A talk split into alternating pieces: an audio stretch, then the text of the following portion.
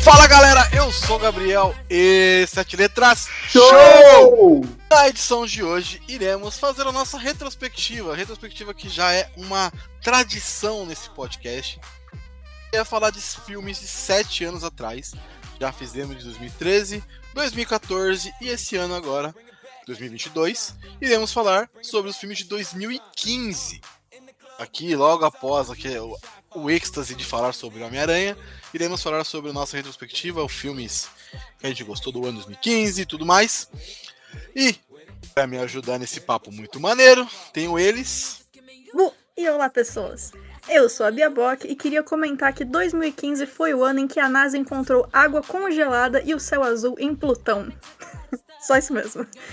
Fala galera, Júlio na área e simbora que é mais um podcast de listão. Adoro, adoro, adoro. Se alguém entendeu a referência da Bia, me fala, por favor. Não, é, é literalmente isso. A NASA realmente encontrou água Ah, eu achei que era e- um filme. Não, não, é só.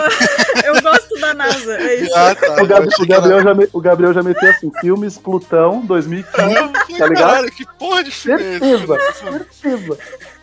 A pessoa foi abaixo do radar mesmo, né? É, caralho, ela foi bem longe agora. Quem faz filme sobre Plutão? Caralho. É, o Gabriel foi só aquele meme. E agora, o que, que eu faço? Quem faz filme sobre Plutão, Julito? Ninguém. Enfim, vamos lá. A iniciativa Podcasters Unidos foi criada com a ideia de divulgar podcasts menos conhecidos, aqueles que, apesar de undergrounds, têm muita qualidade tanto em entretenimento quanto em opinião. Por aqui você tem a chance de conhecer novas vozes que movimentam essa rede. Então entre lá no nosso Instagram, o arroba Podcasters Unidos, é só escolher e dar o play.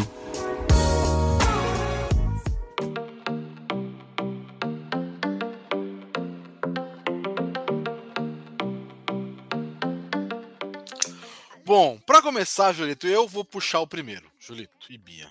E eu vou colocar o elefante na, na sala, tirar o elefante da sala. Tirar ele. Tá. Puxar um que é polêmico nesse podcast. Fala Vem. logo dele. E é o maravilhoso Mad Max Estrada da Fúria. Justo. Ok. Eu quero falar com, o- especialmente com o Julito, Meu Deus, quanta Porque- poeira. porque é o cara que mais odeia esse filme. Você odeia mesmo ou você faz de troll isso? Não, vamos lá. É, Tem, tem um pouco dos dois, tá ligado? Eu vou. vou- eu vou essa eu vou. Vamos, vamos tirar esse elefante mesmo da sala, como você disse, né? Seguinte, o filme, ele é maravilhoso no quesito de efeitos, porque, pô, o cara fez muita coisa na prática, e a gente precisa lembrar que é, é o George Miller, né? O cara tem quantos anos? Ele já tá com quantos? 250? E aí o cara foi gravar esse filme lá, a pé na areia, caipirinha, água de coco, enfim. E aí o cara foi lá gravar, tem que ser é, como é posso reverenciado pra cima, assim, cara. Só que, cara, desculpa, eu acho que o roteiro do filme, ele é bem comum, assim, cara. A gente já viu histórias assim, que não foram tão pontuadas. E é por isso que eu fico zoando os caras, principalmente porque se eu falo mal, nossa senhora, parece que eu xinguei a mãe dos caras. E aí eu gosto disso, entendeu? Perfeito. Aí eu vou, eu vou pela zoeira. Entendeu? É que nem fã do Senhor dos Anéis, cara. Puta, você reclama do Senhor dos Anéis, invoca um negócio que parece que você xingou a família do cara, velho. Parece que você falou pra ele que ele vai ficar sem décimo terceiro, tá ligado? Tem direito trabalhista, o cara puxa de dentro. E aí entra nessa, cara. Posso te falar? O filme passou esses dias aí na Globo. Vamos fazer propaganda aqui pra Globo. Globo, paga nós aí, bota nós aí no, no seu feed aí No Globoplay, né? No Globoplay. Globoplay aí, que a gente merece. É, e eu, eu revi o filme, cara. O filme é bacana. Só que ele, pra mim, ele é uma história que a gente já viu, tá ligado? Desculpa. Não, não, tudo bem, eu concordo. Não é nada, revo- não é nada revolucionário. Tanto que ele não ganhou muita coisa assim de. de Oscar, né? Eu tô falando. Ele ganhou Uhum. muito Oscar, mas ele não ganhou assim de os principais, ele ganhou de categoria técnica. Fotografia, montagem, enfim. Tô chutando Ele aqui, tá? perdeu pra tenho quem, velho? Ó, ele, ganhou melhor-? Vixe, Ele ganhou- ele ganhou edição de som, mixagem de som, direção de arte, maquiagem, figurino e edição. Ele ganhou de coisas técnicas. Uhum. Fotografia ele foi indicado, efeitos visuais ele foi indicado, melhor diretor, George Miller ele foi indicado e melhor filme também. Ele perdeu o melhor filme para o maravilhoso é, não foi Birdman, foi o foi o da, da... Puta, agora fudeu, hein? Foi o. Caralho, gente, fugiu o nome do filme. Spotlight. Spotlight. Ah, ah, É. ok, ok. ok. Faz Spotlight. sentido. Tá. É. É um bom filme, é um filme legal. É que a história é mais completinha, mais redondinho e tal, beleza. O o Mad Max, eu gosto da história. Eu gosto da, da reinvenção do, do Max, né? Porque não é o mesmo Mad Max, não é o, o mesmo personagem. Tem a teoria que é um menino lobo que, que sai no terceiro filme, que vai em direção aos Estados Unidos, lá e não sei o que, tal, tal, tal. É, tem essa teoria, que não é o mesmo Mad Max que a gente conheceu lá do Mel Gibson, é outro Mad Max. Um cara que absorveu o nome num outra, outro lugar e tudo mais. Uhum. E. Eu, mas eu, eu acho legal, assim, principalmente pela. apostou da lenda, é isso? Isso, mas em outro, outro lugar, em outra, outra Entendi. região. Eu não sei se vocês assistiu, se vocês lembram do terceiro filme do Mad Max, ou foda-se. Eu lembro vagamente dos É, três então- primeiros, na real. Ah, então foda-se, é isso. É. É, tem um moleque que vai embora no final do terceiro filme e dizem que é esse moleque. É isso. O, o, o do Tom Hardy é esse moleque. Entendi. E, aí, e tem a Furiosa, né? A Furiosa eu acho um personagem muito maneiro. Não, isso aí Uhum. sim. Com É, ela é boa mesmo. É a Charlize, né? Podemos já falar isso aqui. E, mano, é Vou muito. é muito maneiro ter esse, essa personagem no filme, assim. É uma mulher careca, com um braço mecânico e toda fodona, e dá tiro, e pilota pra caralho o caminhão. Acho bem foda, assim, a, a, É, a, a- Charlize em si, a Furiosa. Sim, ó, por exemplo, uma Uhum. cena que eu me lembro muito é quando eles precisam se unir. Essa cena é muito bacana, assim, apesar dela ser bem clichê, de tipo, o inimigo do meu inimigo é meu amigo, né? Então por isso que a gente precisa se unir. E, gente, a gente não. Eu, eu estou, quando eu falo clichê, eu não estou falando mal. A gente, vocês sabem, a gente é defensor do clichê bem usado, é só você escutar aí qualquer rapidinho aí de filme que é clichê, você vai ver a gente falando disso. E essa cena é muito boa, assim, quando ele, quando o Max percebe, tipo, que ele tá lá com as meninas e que ela tá com as meninas, que eles na verdade estão fugindo, e ele tenta segurar uma delas e as meninas não deixam ele atirar na Furiosa, e a Furiosa vem com, com como é que é o nome? Com, com um alicate lá do tamanho do mundo pra dar na cara dele, e aí o moleque lá, o testemunha. e- Essa cena é muito bacana, é muito, é muito bem feita, assim. O, o filme, o filme é muito bom, tá ligado? Mas é como eu falei, cara, ele é mais um filme ali, tá ligado? Eu não sei se. Eu... Bom, a gente vai falar de alguns filmes aqui. Eu não sei se a gente tava carente de filme de ação e o pessoal achou que esse era o melhor do mundo. Minha opinião, tá? Mas. Não sei, cara. Não, não sei, não sei. Eu não sei assim se é isso mesmo, mas a impressão que eu tive na época é que as pessoas tinham que gostar de Mad Max. E era isso, sabe? Tipo, eles precisavam gostar por algum motivo. E Eu, isso eu acho zoado também. Essa É. obrigação de gostar de algo. Eu É. acho escroto. Por isso, por isso que quando Pois eu é. falo, cara, eu falo já sorrindo. Quando eu escrevo, né, no- nos grupos do WhatsApp, eu já escrevo sorrindo e largo o celular. O Gabriel sabe. Eu, eu, eu falo isso, velho. Eu falo mal lá no grupo. Ó, vou- essa, essa, essa daí é pra, pra, que- pra você do grupo, velho. Você que, que dá audiência aqui pro Sete Dias. Hoje você vai saber que você caiu no bait, ó. Eu, eu falo mal do Mad Max. Eu, eu só mando dois olhinhos pro Gabriel lá no PV dele. E eu largo o celular. É simples assim, perfeito. cara. Eu nem leio mais o que reclamaram, tá ligado? Eu Julito, só faço vamos mandar isso, velho. agora, Julito. Vamos mandar agora. Perfeito. Ah, nesse instante. Vamos, Pode vamos mandar, manda lá. Julito tá falando mal na gravação de Mad Max. Ó, vou mandar Isso, deixa rolar. Retrospectiva 2015, Julito falando mal do, Zé, do Mad Max. Não, e assim, Gravando. Pode falar. O, o Mad Max, tipo, quando ele saiu, eu não ia assistir. Eu não lembro por que, que eu não ia ver, porque eu gostava dos outros. Mas eu acabei indo porque, tipo, foi uma galera e eu falei, não, beleza, vai. E assim, eu tava me divertindo no cinema, só que chega um ponto da história, porque basicamente a história, eles têm que ir pro ponto A, aí eles chegam no ponto A e aquele é o final, só que eles percebem que eles têm que voltar pro ponto B, que era de onde eles vieram. E aí o filme se repete, só que é o contrário, né?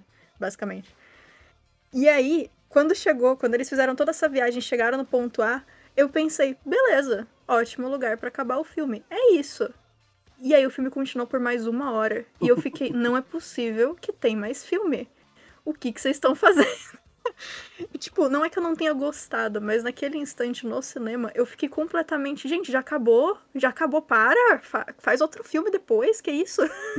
Já deu, sabe? Principalmente porque o Tom Hardy, olha só, Nossa. ele chega e fala assim: é aqui que a gente se despede, vida que segue, É. vambora. Aí é. eles ganham um, um pontinho, quase um pontinho C, tá ligado? Depois desse B aí. Aí quando chega no ponto C, do nada ele vira e fala assim: quer saber? Se você fugir, você vai ter que fugir para sempre. A sua vida nunca mais vai ser a mesma. A gente tem que voltar. Ah, vá pra puta que pariu, mano. Vou te Você chegar, acabou mano. de falar, mano, que não era pra ir. Ah, não, velho. Desculpa. Desculpa, cara. Isso, isso me deu um pouco de raiva, entende? Aí é isso, Obrigada. isso me deu um pouco de raiva, assim, do, do, com relação ao, ao filme, assim. Mas como eu Uhum. disse, cara, a técnica do filme, Ah, isso sim, lindíssima. é. Os personagens são, tipo, insanos, tudo assim, mas ele é mais um E- filme, assim. Mas eu revejo, é isso que eu quero dizer, entendeu? Eu acabei de falar, gente, filme. E ele passou mesmo, só puxar aí, não sei que dia que foi aí. Ele passou aí num esse. é, que passa de madrugada de- na segunda-feira lá, que é o clássico do cinema, alguma coisa assim, que é só filme que ganhou Oscar, ou que concorreu, ou que a crítica. E ele passou lá e eu Domingo assisti o maior. filme. Domingo E eu maior. assisti. Foi no domingo maior? Então passou 12 no do outro, né? 12. É, então. E, e eu assisti o filme, cara. Eu, eu revi Uhum. o filme, entendeu? Mas, mas é isso. Acho que uma coisa que eu gosto desse filme é que eu não acho o Tom Hardy um ator incrível. E nesse filme ele não fala por boa parte do filme, né? Aí ele tá maravilhoso, porque ele não precisa falar nada contra o cara, tipo. Mas assim, eu achei que ele ficou muito melhor nesse filme do que em outros filmes dele. E eu acho que é por isso. Acho que é ele teve que fazer mais, mais carão e menos blá blá blá. E aí eu gostei. E, ó, a- assim, eu entendo essa crítica ao nosso querido Tom Hardy. Mas eu vou pedir pra vocês assistirem um filme dele depois e me falarem o que, que vocês acham. Que é o Bronson. Eu vou ter que assistir esse filme. Bronson. Só assista. Ah, eu acredito que ele deve ser bom porque, no geral, os atores precisam de alguém que entenda como dirigir eles, né? Bom, já falamos de Mad Max, né? Acho que esse elefante não precisa voltar Não. mais. Agora. Julito. Agora vai, Julito. Solta aí o seu, o seu abaixo do radar. Eu? Então, cara, eu, não, eu, eu, eu, que- eu sei que talvez você tenha puxado esse filme, mas eu não, não posso deixar de falar de 2015 sem falar dele, tá? E eu sei que eu vou roubar um filme seu. Me desculpa, Gabriel. Mas eu tenho que começar com ele por causa da importância que ele teve pra mim no cinema, velho. Que é o episódio 7, cara. Despertar da Força. Eu vou mandar meu print aqui, peraí. Era muito É. o segundo filme, né? É, Não, então, cara. Segundo, é o primeiro. Olha Eu puxei o Mad Max por. Pra... Ah, olha só. Nossa, tá bem diferente dos meus, gostei. Ah, não, divertidamente. É, ok, tá. É, tem uns iguais. É, por que, por que, que eu tenho que falar desse filme? Primeiro, é, eu fui no cinema ver esse filme três vezes, tá ligado? No mesmo mês, lá em dezembro, que lançou. Né? É, puta, a chance de poder assistir Star Wars do cinema, né? É uma coisa que a gente não pode deixar passar, até se for a pessimologia, se tiver chance de ir. Se tiver num preço bom, vá, né? Pô, é cinema, Star Wars, é musiquinha, é, é como é que é? é T3PO, né? R2D. Mano, tem que ir, tá ligado? Esse filme, cara, é um filme que eu, eu decorei o trailer dele, tá ligado? Tipo, as, as falas, tudo assim. Eu fiquei, fiquei maluco, cara. Eu monitorei notícia, tudo. E então, quando eu fui lá, que começou as letrinhas subindo, tá ligado? Tava eu e minha mãe no cinema, assim, cara. é, eu tava chorando, velho. Chorando de estar vendo Star Wars com a minha mãe. Que acho que eu já contei essa história em algum podcast.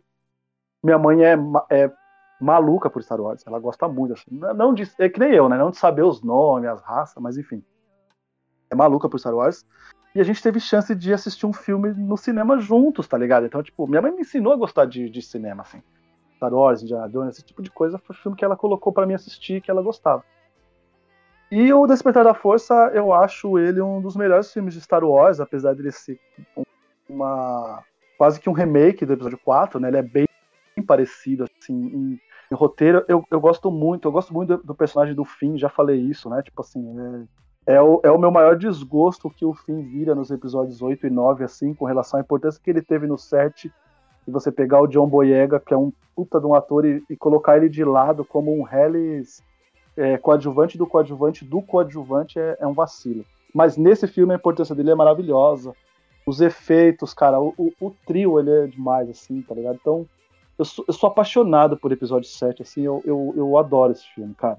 Ó, é, eu vou falar um bagulho.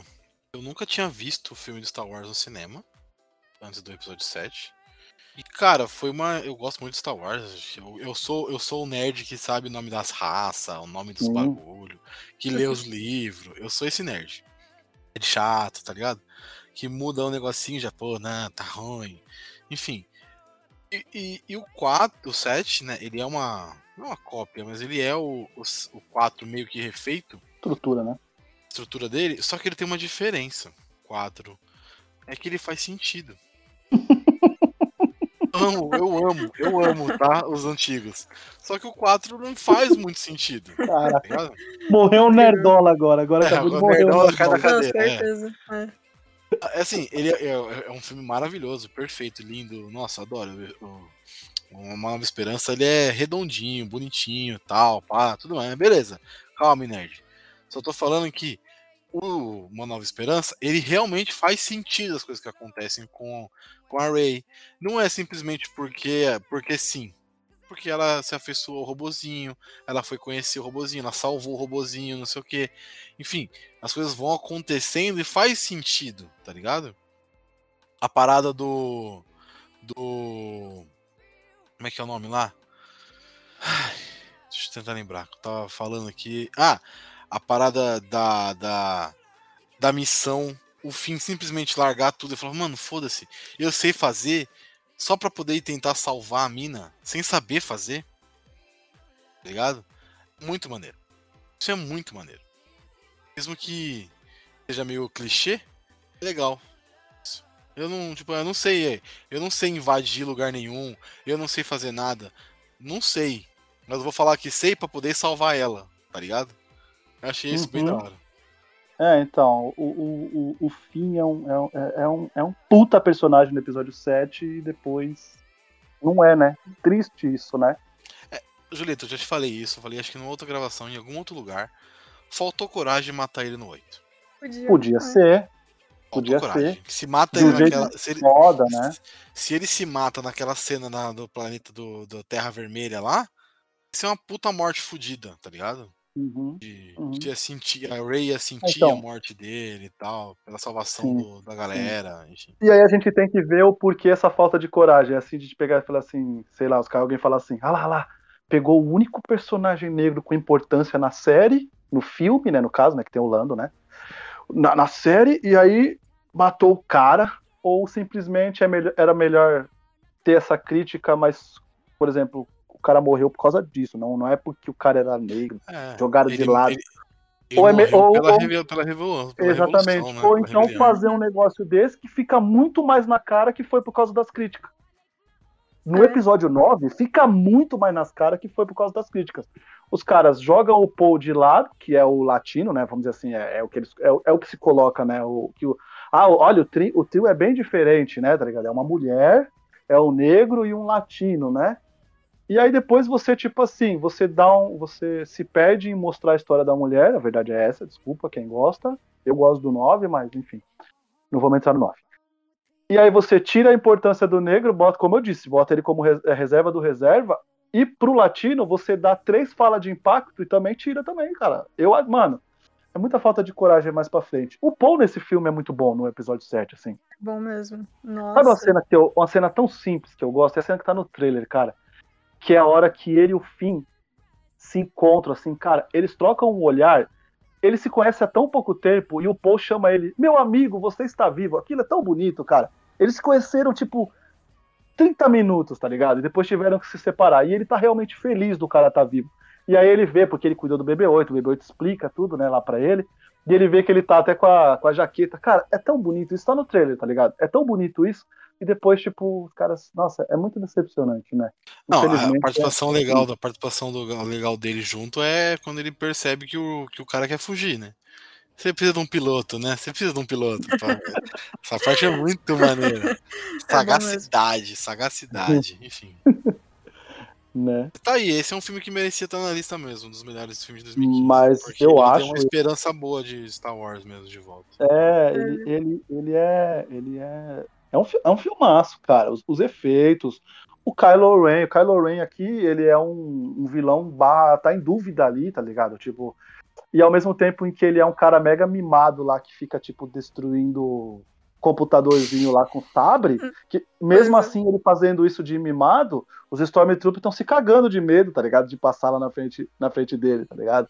Ou seja, ele é um mimado, mas ele, ele tem, tipo, uma moral, tá ligado? Então, tipo, é um filme muito bom, é um filme muito completo, assim, tá ligado? É, o problema dele é ter mais pra frente, os caras se perderem, aí a gente não sabe se é falta de coragem, se é problema. Como é que fala? Eles sempre falam lá de. de é, como é que é? Divergência de ideias. A gente, a gente nunca vai saber, a gente só pode lamentar. É, eu gosto do 9, tá? Não quero entrar nesse detalhe aqui, mas eu gosto do 9. Chupem Não, nerds. junto, cara. Pra mim, pra mim, pra mim, ele é um filme, ele é um filme comum, é aí que tá, tá ligado? Pra mim ele é um filme Pouco comum. pra Star Wars. É pouco pra Só Star que ele Wars. é pouco pra Star Wars. Ele é o, como a gente já falou muito isso, ele é o Quantum of Solace aí, tá ligado? Que é pouco pra 007. O episódio 9 é muito pouco pra, pra Star Wars. É isso. Bom, Bia, nem deixamos a falar aí, mano. É, desculpa, Bia. Pode falar, se quiser falar algo sobre Star Wars. O, o- o Nerdola, quando fala de Star Wars, é isso aí, né? Desculpa, Bia. Não, suave. É, eu já devo ter comentado em algum outro episódio que o meu. Eu demorei muito tempo pra ver Star Wars, porque o meu, entre aspas, Star Wars aqui em casa era assistir a série de 1980 do Perdidos no Espaço com meu pai, né? Então, a minha experiência de coisas acontecendo no espaço, até quase a faculdade, foi isso aí. Foi assistir com ele Perdidos no Espaço. Eu não tinha nunca chegado a ver de fato Star Wars, porque meio que a série supria o que eu queria de, do tema, né? Então eu cheguei muito tarde no fandom. E igual o Gabriel, o primeiro filme que eu vi de Star Wars no cinema foi o 7, e eu gostei muito da experiência. É, Não gostei de outros filmes que vieram depois. Ah, Han tudo Solo, por exemplo. Ah, não, não, não. Isso aí é difícil, hein? É. Mas assim, tem coisas que eu gosto e o set em si eu acho bem divertido, então válido mesmo tá na lista. É que, pra você ver, eu nem lembrei da possibilidade de colocar ele na lista, eu nem tinha me ligado que tinha saído em 2015. Mas, desculpa aí a galera que é muito fã, eu gosto, eu tenho inclusive os livros de. aqueles especiais de livro do Sif, nem sei se eles estão valendo mais, né, depois que arrumaram a- o Ah, não, esses todo. valem. Esses Ah, valem. valem? Ah, então suave. Gosto muito disso, dessas coisas de lore, mais do que assistir, na real. Mas é isso aí. Filme 7 é o. Jedi, aquele do Bounty Hunter. Isso, é. Esses valem todos porque esses. esses são, é o- esses são as, as características né, dos personagens. Ah, então suave. Ah, mas, mas pra mim, o universo expandido que dizem não valer, eu ent- eu entendo como multiverso, cara. Vai pro outro lado lá. Isso, e isso, conti- isso. conti- continua acompanhando se você gosta, não cai nessa daí de se é canon ou não. tá? É, É multiverso. O- Agora é tudo. Antes era universo compartilhado, não era? Todo mundo junto ali. Agora é multiverso, cara. Tá aumentando só a lore. Vambora. como é que é o nome? É o, os clones, é o Luke Uki, né? É isso? O quê? É Luke Uki? É o, o outro Luke? Deixa eu ver. Ah, sim. Ah, Luke e Luke. Isso, isso, isso. Desculpa. Eu Acho maravilhoso. Isso, aquele planeta que na real é um gigante, enfim. É, Muita É coisa isso. boa mesmo nesses livrinhos aí. E, e quem puder ler aí a trilogia do Tron, vale a pena. Agora vai lá, Bia. Puxa aí o seu. e eu mandei minha lista aí nos spoilers Eu também, vi. porque tem uns iguais aí, gostei. É, o primeiro filme que eu vou trazer chama No Topo do Poder e é um filme que tava na minha lista pra aquele episódio dos filmes abaixo do radar, mas eu acabei não falando dele pra falar de algum outro que também tinha o, o Tom Hiddleston, eu acho. Não lembro. Mas basicamente ele é uma distopia sci-fi e é aquele clássico quem mora acima e quem mora abaixo, só que é num prédio enorme. É tipo o Expresso Polar, só que na vertical, basicamente. Que é a melhor forma de. O Expresso Polar não, o Expresso da Manhã. O Expresso Polar ia ser louco. Natal, ver- enfim. Você É, o você- você tá com Expresso- essa cabeça aí porque você assistiu hoje, né? Pior Vamos que eu tava. programa. Cara, Passou na Globo tive- hoje. Então, eu tive que fazer ultrassom hoje pra. E aí eu tava lá feliz e contente. Feliz contente, não. Eu tava querendo muito ir embora e tava passando o Expresso Polar, aí eu tentei me É, distrair eu- assistindo o Tô filme. com ele na cabeça aí. Mas conte-nos, conte-nos. Mas então, o No Topo do Poder, ele tem o Tom Hiddleston, o Luke Evans, a Sienna Miller, o Jeremy Irons, a Elizabeth Moss. É um grupo bem bom, assim. E ele é uma, é uma loucura completa, esse filme. Não vai esperando um filme suave. Ele, basicamente, você segue a história do personagem do Hiddleston, que tá se mudando pra um prédio de 40 andares. Ele tá ficando no andar 25 e a ideia é que quanto mais alto, mais rico você é. Então, obviamente, o arquiteto de todo o rolê tá lá no último andar, na, no andar 40, né? E a galera mais pobre tá nos mais embaixo. E esse prédio ele foi feito para ser um lugar perfeito que você só precisa sair para trabalhar se você trabalhar fora do prédio, né? Se trabalhar dentro, aí você não sai mesmo. Então tem área de lazer, tem uma escola interna, tem é, lugar para fazer compra. Ele é bem, bem completo, piscina, tudo.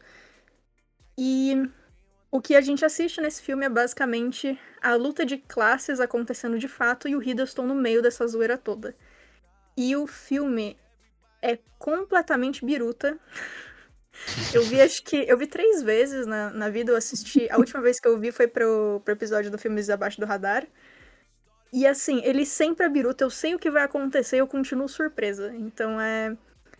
Não tem muito o que eu falar da trama, eu acho, porque é muita é muito personagem, então assim, qualquer coisinha que eu falar de um personagem meio que vai ser um spoiler grande, porque nem todo mundo tem muito tempo de tela. Então é melhor não, não comentar muito. Mas o, me o melhor jeito de explicar é realmente é o Expresso da Manhã, só que na vertical, é isso. Com, com o Loki e o Drácula. Poço. Quase o É o poço. poço, é o poço. É tipo isso, é. Cara, bacana, hein? Fui, fui dar uma, uma pesquisada aqui. É, lá no, no Omelete, cinco ovos, crítica do, do, É. do Érico Borgo. Cinco, Pois cinco ovos. E gostei que as, as primeiras perguntas ali naqueles, tipo, o que, que as pessoas estão pesquisando é no topo do poder explicação. Tem que ter. Como- é, aí o outro é como termina o filme no topo do poder, e aí depois é obviamente que é, né, no topo do poder online, dublado. Ah, sim, é. É, eu... Muito, mu- muito bom. é um filme que eu recomendo bastante, assim, ele é... Mas tem que ir com essa mentalidade que ele é biruta. Bom, eu É, nunca vi, tá, tá. infelizmente. Já- eu vou Já, assistir. já coloquei na lista, né? Já le- Primeiro porque o elenco eu já gostei bastante, né? O elenco aí, pô, Uhum, gente que fez coisa que eu, que eu, que eu, que eu gostei aí, que eu, que eu gosto de assistir. Sim, sim. E, porra, Tom Hiddleston, né? É, Tem que ver. E Nathan Hiddleston é muito bom, cara. Esse cara aí. Parabéns. é isso. Porra, que me enganaram aqui, hein? Porra, sacanagem. Porque tá aqui. É, Expresso da Manhã, 2015, mas é 2013 o filme. É que o Expresso da Manhã tem todo aquele rolo, né? Que ele foi feito lá e aí ele demorou muito pra ser liberado nos países, pra Ah, tá. Eu, eu, se você quiser falar dele, eu, pra mim, a regra vale, porque ele foi lançado pro, pro, pro cinema comercial gringo em 2015 mesmo. É, Concordo, ah, então- só vai, né? Só vai. É, então, eu já ia puxar, já ia emendar no Snowpiercer, que eu acho. Cara, é, é Bom Joon-ho, né? Maravilhoso, Bom Joon-ho. Sim, sim, sim. É, diretor aí de Parasita. Diretor, ah, naquela época, completamente desconhecido. Mas um diretor Ele só tinha tem- feito hospedeiro, né? Sim, sim, sim, sim, sim. É, Hospedeiro, tinha feito os filmes. é, Outros filmes também, né? Mas acho que o mais conhecido é o Hospedeiro mesmo. Mas é aquilo, né? É um filme e nada mais, né? Na, na época. Aí vem o. Expresso do, Expresso da Manhã, que com o Chris Evans, com um elenco legal pra caramba. Tem aquele moleque que fez o Billy Elliot. Como é que é o nome dele? Ô, Sim. mano. Não importa. Jamie Bell. O Jamie Bell é o cara que fez o. Caralho, gente, eu tô esquecido pra porra hoje. Ele Tem o fui Ed bom. Harris, tem o John É, Hurt. É, sim, sim. E tem o cara do Parasita, né? Tem o, o pai do Sim. Parasita. Eu gostei que você falou Billy Elliot, aí eu ia falar. Tom Holland tá no filme? Aí eu lembrei que ele só fez o Billy Elliot no, no teatro, no musical. Enfim. no É, no é. teatro. no teatro. É, mas eu fiquei muito o quê?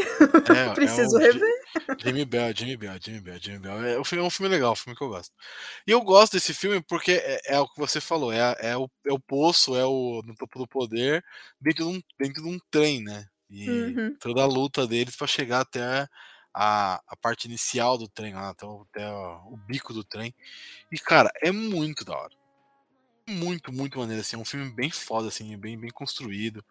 Tem as, tem a, a- as lutas lá, tem a. Como é que fala?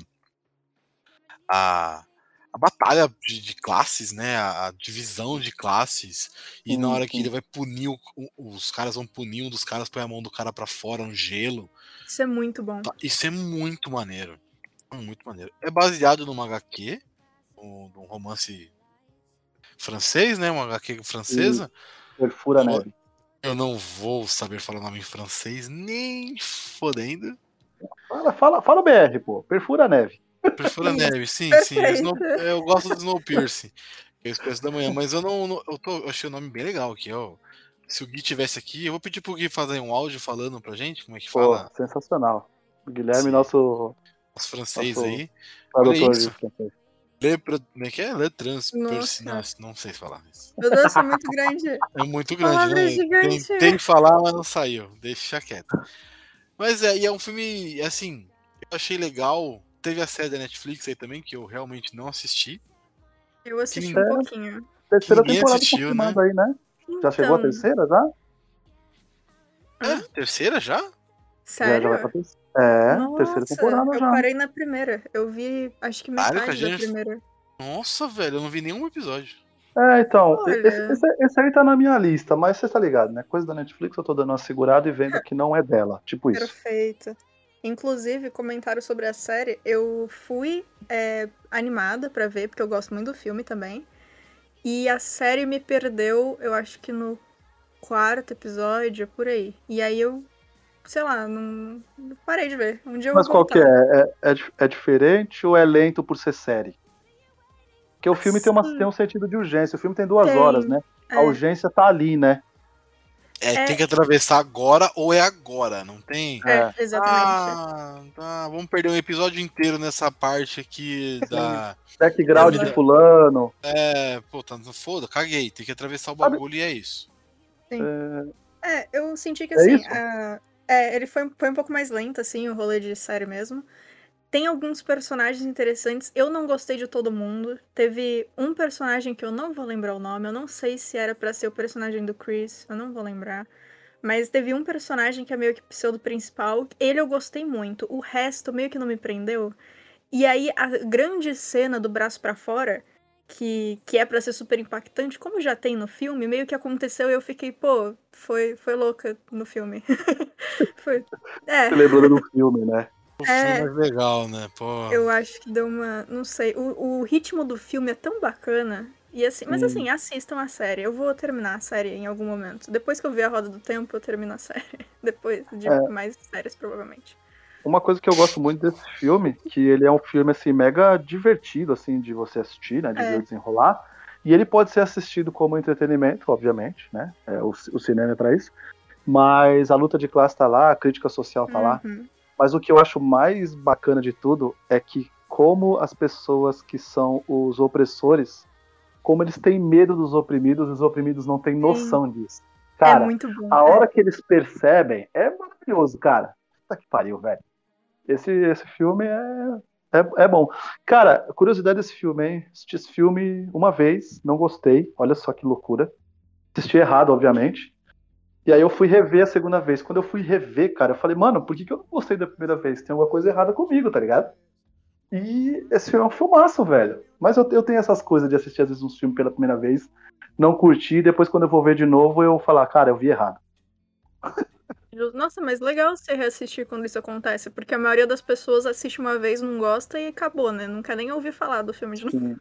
Ó, vou, Gostei. vou citar um filmaço que eu fiz isso, que aconteceu comigo. Eu vou, eu vou, eu vou falar e vou mutar. Drive. Suave. Mas esse aí eu entendo. Achei ok. Eu entendo também. Esse aí eu vi- entendo. Esse eu Não, entendo. mas quando eu revi, eu achei ele fantástico, tá ligado? Não, ele é fantástico. Ele é- Só ele que é- eu entendo você não gostar. É, a primeira vez que eu vi Drive, eu vi duas vezes na vida, e as duas vezes foram na mesma semana. Porque teve uma semana que eu passei. Uma semana não, né? Eu passei um tempo na, na Holanda e durante uma semana um, um dos, dos donos da casa ele falou: Mano, meu filme favorito, Drive, não sei o quê. E nem eu, nem ninguém lá tinha visto. Aí ele falou: Não é possível, vocês vão sentar e assistir agora. E aí meio que foi aquele bagulho de você vai ver, você vai gostar. E aí eu não tava no clima, sabe? Aí eu assisti a primeira vez e eu fiquei tipo, ah, é legal. Né? você tava na casa do cara e falou assim: se ele me expulsar, né? Se eu não gostar. E agora, céu, né? E agora? E agora? No meio de Twisk. Que tem, treze- tem menos de 300 pessoas nessa Não cidade. dá o que, que eu pra pegar fazer? um ônibus e ir pra casa. né? Não dá, não dá. Eu não sei nem andar de bicicleta, como é que eu ia me virar na, na Holanda, Nossa. né? eu ia ter que achar um cavalo, sei lá. E aí, a primeira vez que eu vi, eu fiquei só tipo, ah, tem umas coisas legais, né? E é isso. Aí na mesma semana, ele colocou pra gente ver de novo. Aí eu tava, acho que, numa vibe melhor, aí eu gostei mais. Ainda assim, eu, eu sei que é um filme bom, mas não é um filme que eu tenho DVD, sabe? Mas eu sei que é bom. Ah, é, ele é um filme legal. Sim. Mas é aquele filme que você assiste uma vez, duas e tá bom na vida. Tá bom, tá suave. Mas eu Mas- entendo total se eu não ter gostado da primeira, porque eu também passei por isso. E é um filme que é, que é ok não gostar da primeira vez. Normalzão, Uhum, tranquilo. normal, né? Quem foi agora mesmo? Foi o Julito, né? Não, fui eu. Foi. Foi o Julito. Ah, Opa. isso. Fui eu, fui eu que fui no Expresso do, Expresso da Ah, Manhã. Ah, é verdade, você já embicou já no. É. Beleza, então. É. Bom, não, vamos vamos mudar, vamos mudar a sequência então. Vai, vai a Bia agora. Olha vamos, aí, ó. fazer, vamos fazer meio maluco hoje. Toma, Bia. Perfeito. Então, ó, eu vou fazer outra ligação, porque a gente falou do Tom Hiddleston, aí ligou o tema com o próximo filme, agora eu vou chutar de volta pro Tom Hiddleston e falar de A Colina Escarlate. Porque, enfim, só porque eu quero.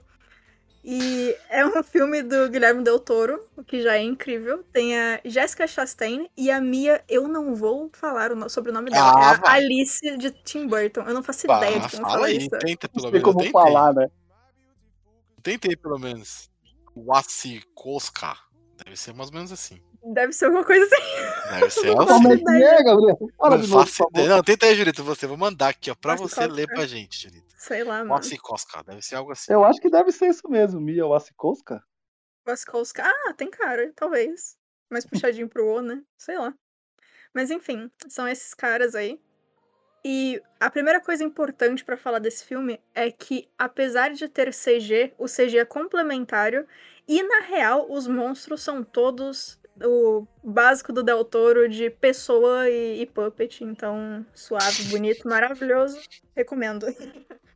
E assim, é, esse filme ele conta a história de uma jovem escritora que acaba se apaixonando por um cara que tá ajudando ela e dando algumas dicas sobre o livro dela.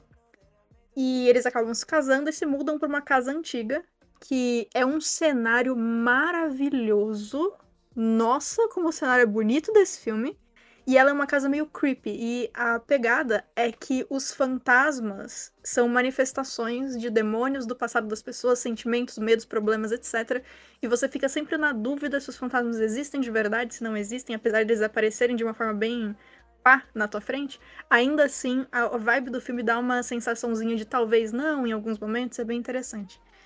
E, assim, é, os 15 minutos finais do filme são excelentes, mas são bons que toda vez que eu assisto eu fico muito animada. e a atuação não tem muito o que falar, né? Porque, de novo, é o Tom Hiddleston. Esse trio já é maravilhoso e o Tom Hiddleston é o um dos que aparece mais e, e, tipo, não tenho o que falar do cara. Ele tá, tá excelente como sempre. Posso falar uma coisa? Por sincero. favor. Eu sempre vi a capa desse filme e eu nunca me interessei em assistir. Eu não sei Justo. porquê.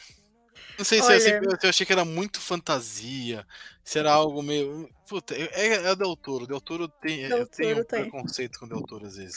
Justo. Que triste, né? O, eu posso. É, eu sei. Assim, eu entendo você não ter tido vontade de ver, porque ficou meio confuso quando as pessoas. Inclusive, quando lançou o filme, as pessoas ficaram confusas ao redor, porque ah, eles não souberam direito qual era o público-alvo neles quando eles estavam falando do filme pra ele ser visto. Então, tipo assim, eles venderam como um filme de terror. Mano, ele não é um filme de terror. Desculpa. Desculpa, Del Toro. ele é um filme de romance que tem pontos é, de. Não é nem de terror, pontos sombrios e uma. E o grande rolê. Opa, es- esbarrei no bagulho aqui. E o grande rolê do filme, na verdade, é que o medo tem um propósito e ele não tá lá só porque ele tá lá pra te assustar, sabe? Então ele é muito mais um filme bonito do que um filme vou pular da cadeira. E ele foi vendido como filme de terror, então muita gente foi ver e ficou tipo, mas isso aqui não é de terror, como assim? Uhum. Vocês estão me enganando. E não é, cara, não é e ponto. É o Grêmio Del Toro, é magia, é esse sistema de fantasia, de aquela fantasia que é claramente faz parte daquele universo e poderia, entre aspas, estar no nosso, mas que você aceita como uma fantasia e não uma coisa é, mística maluca que não existe lá. Não sei, tipo.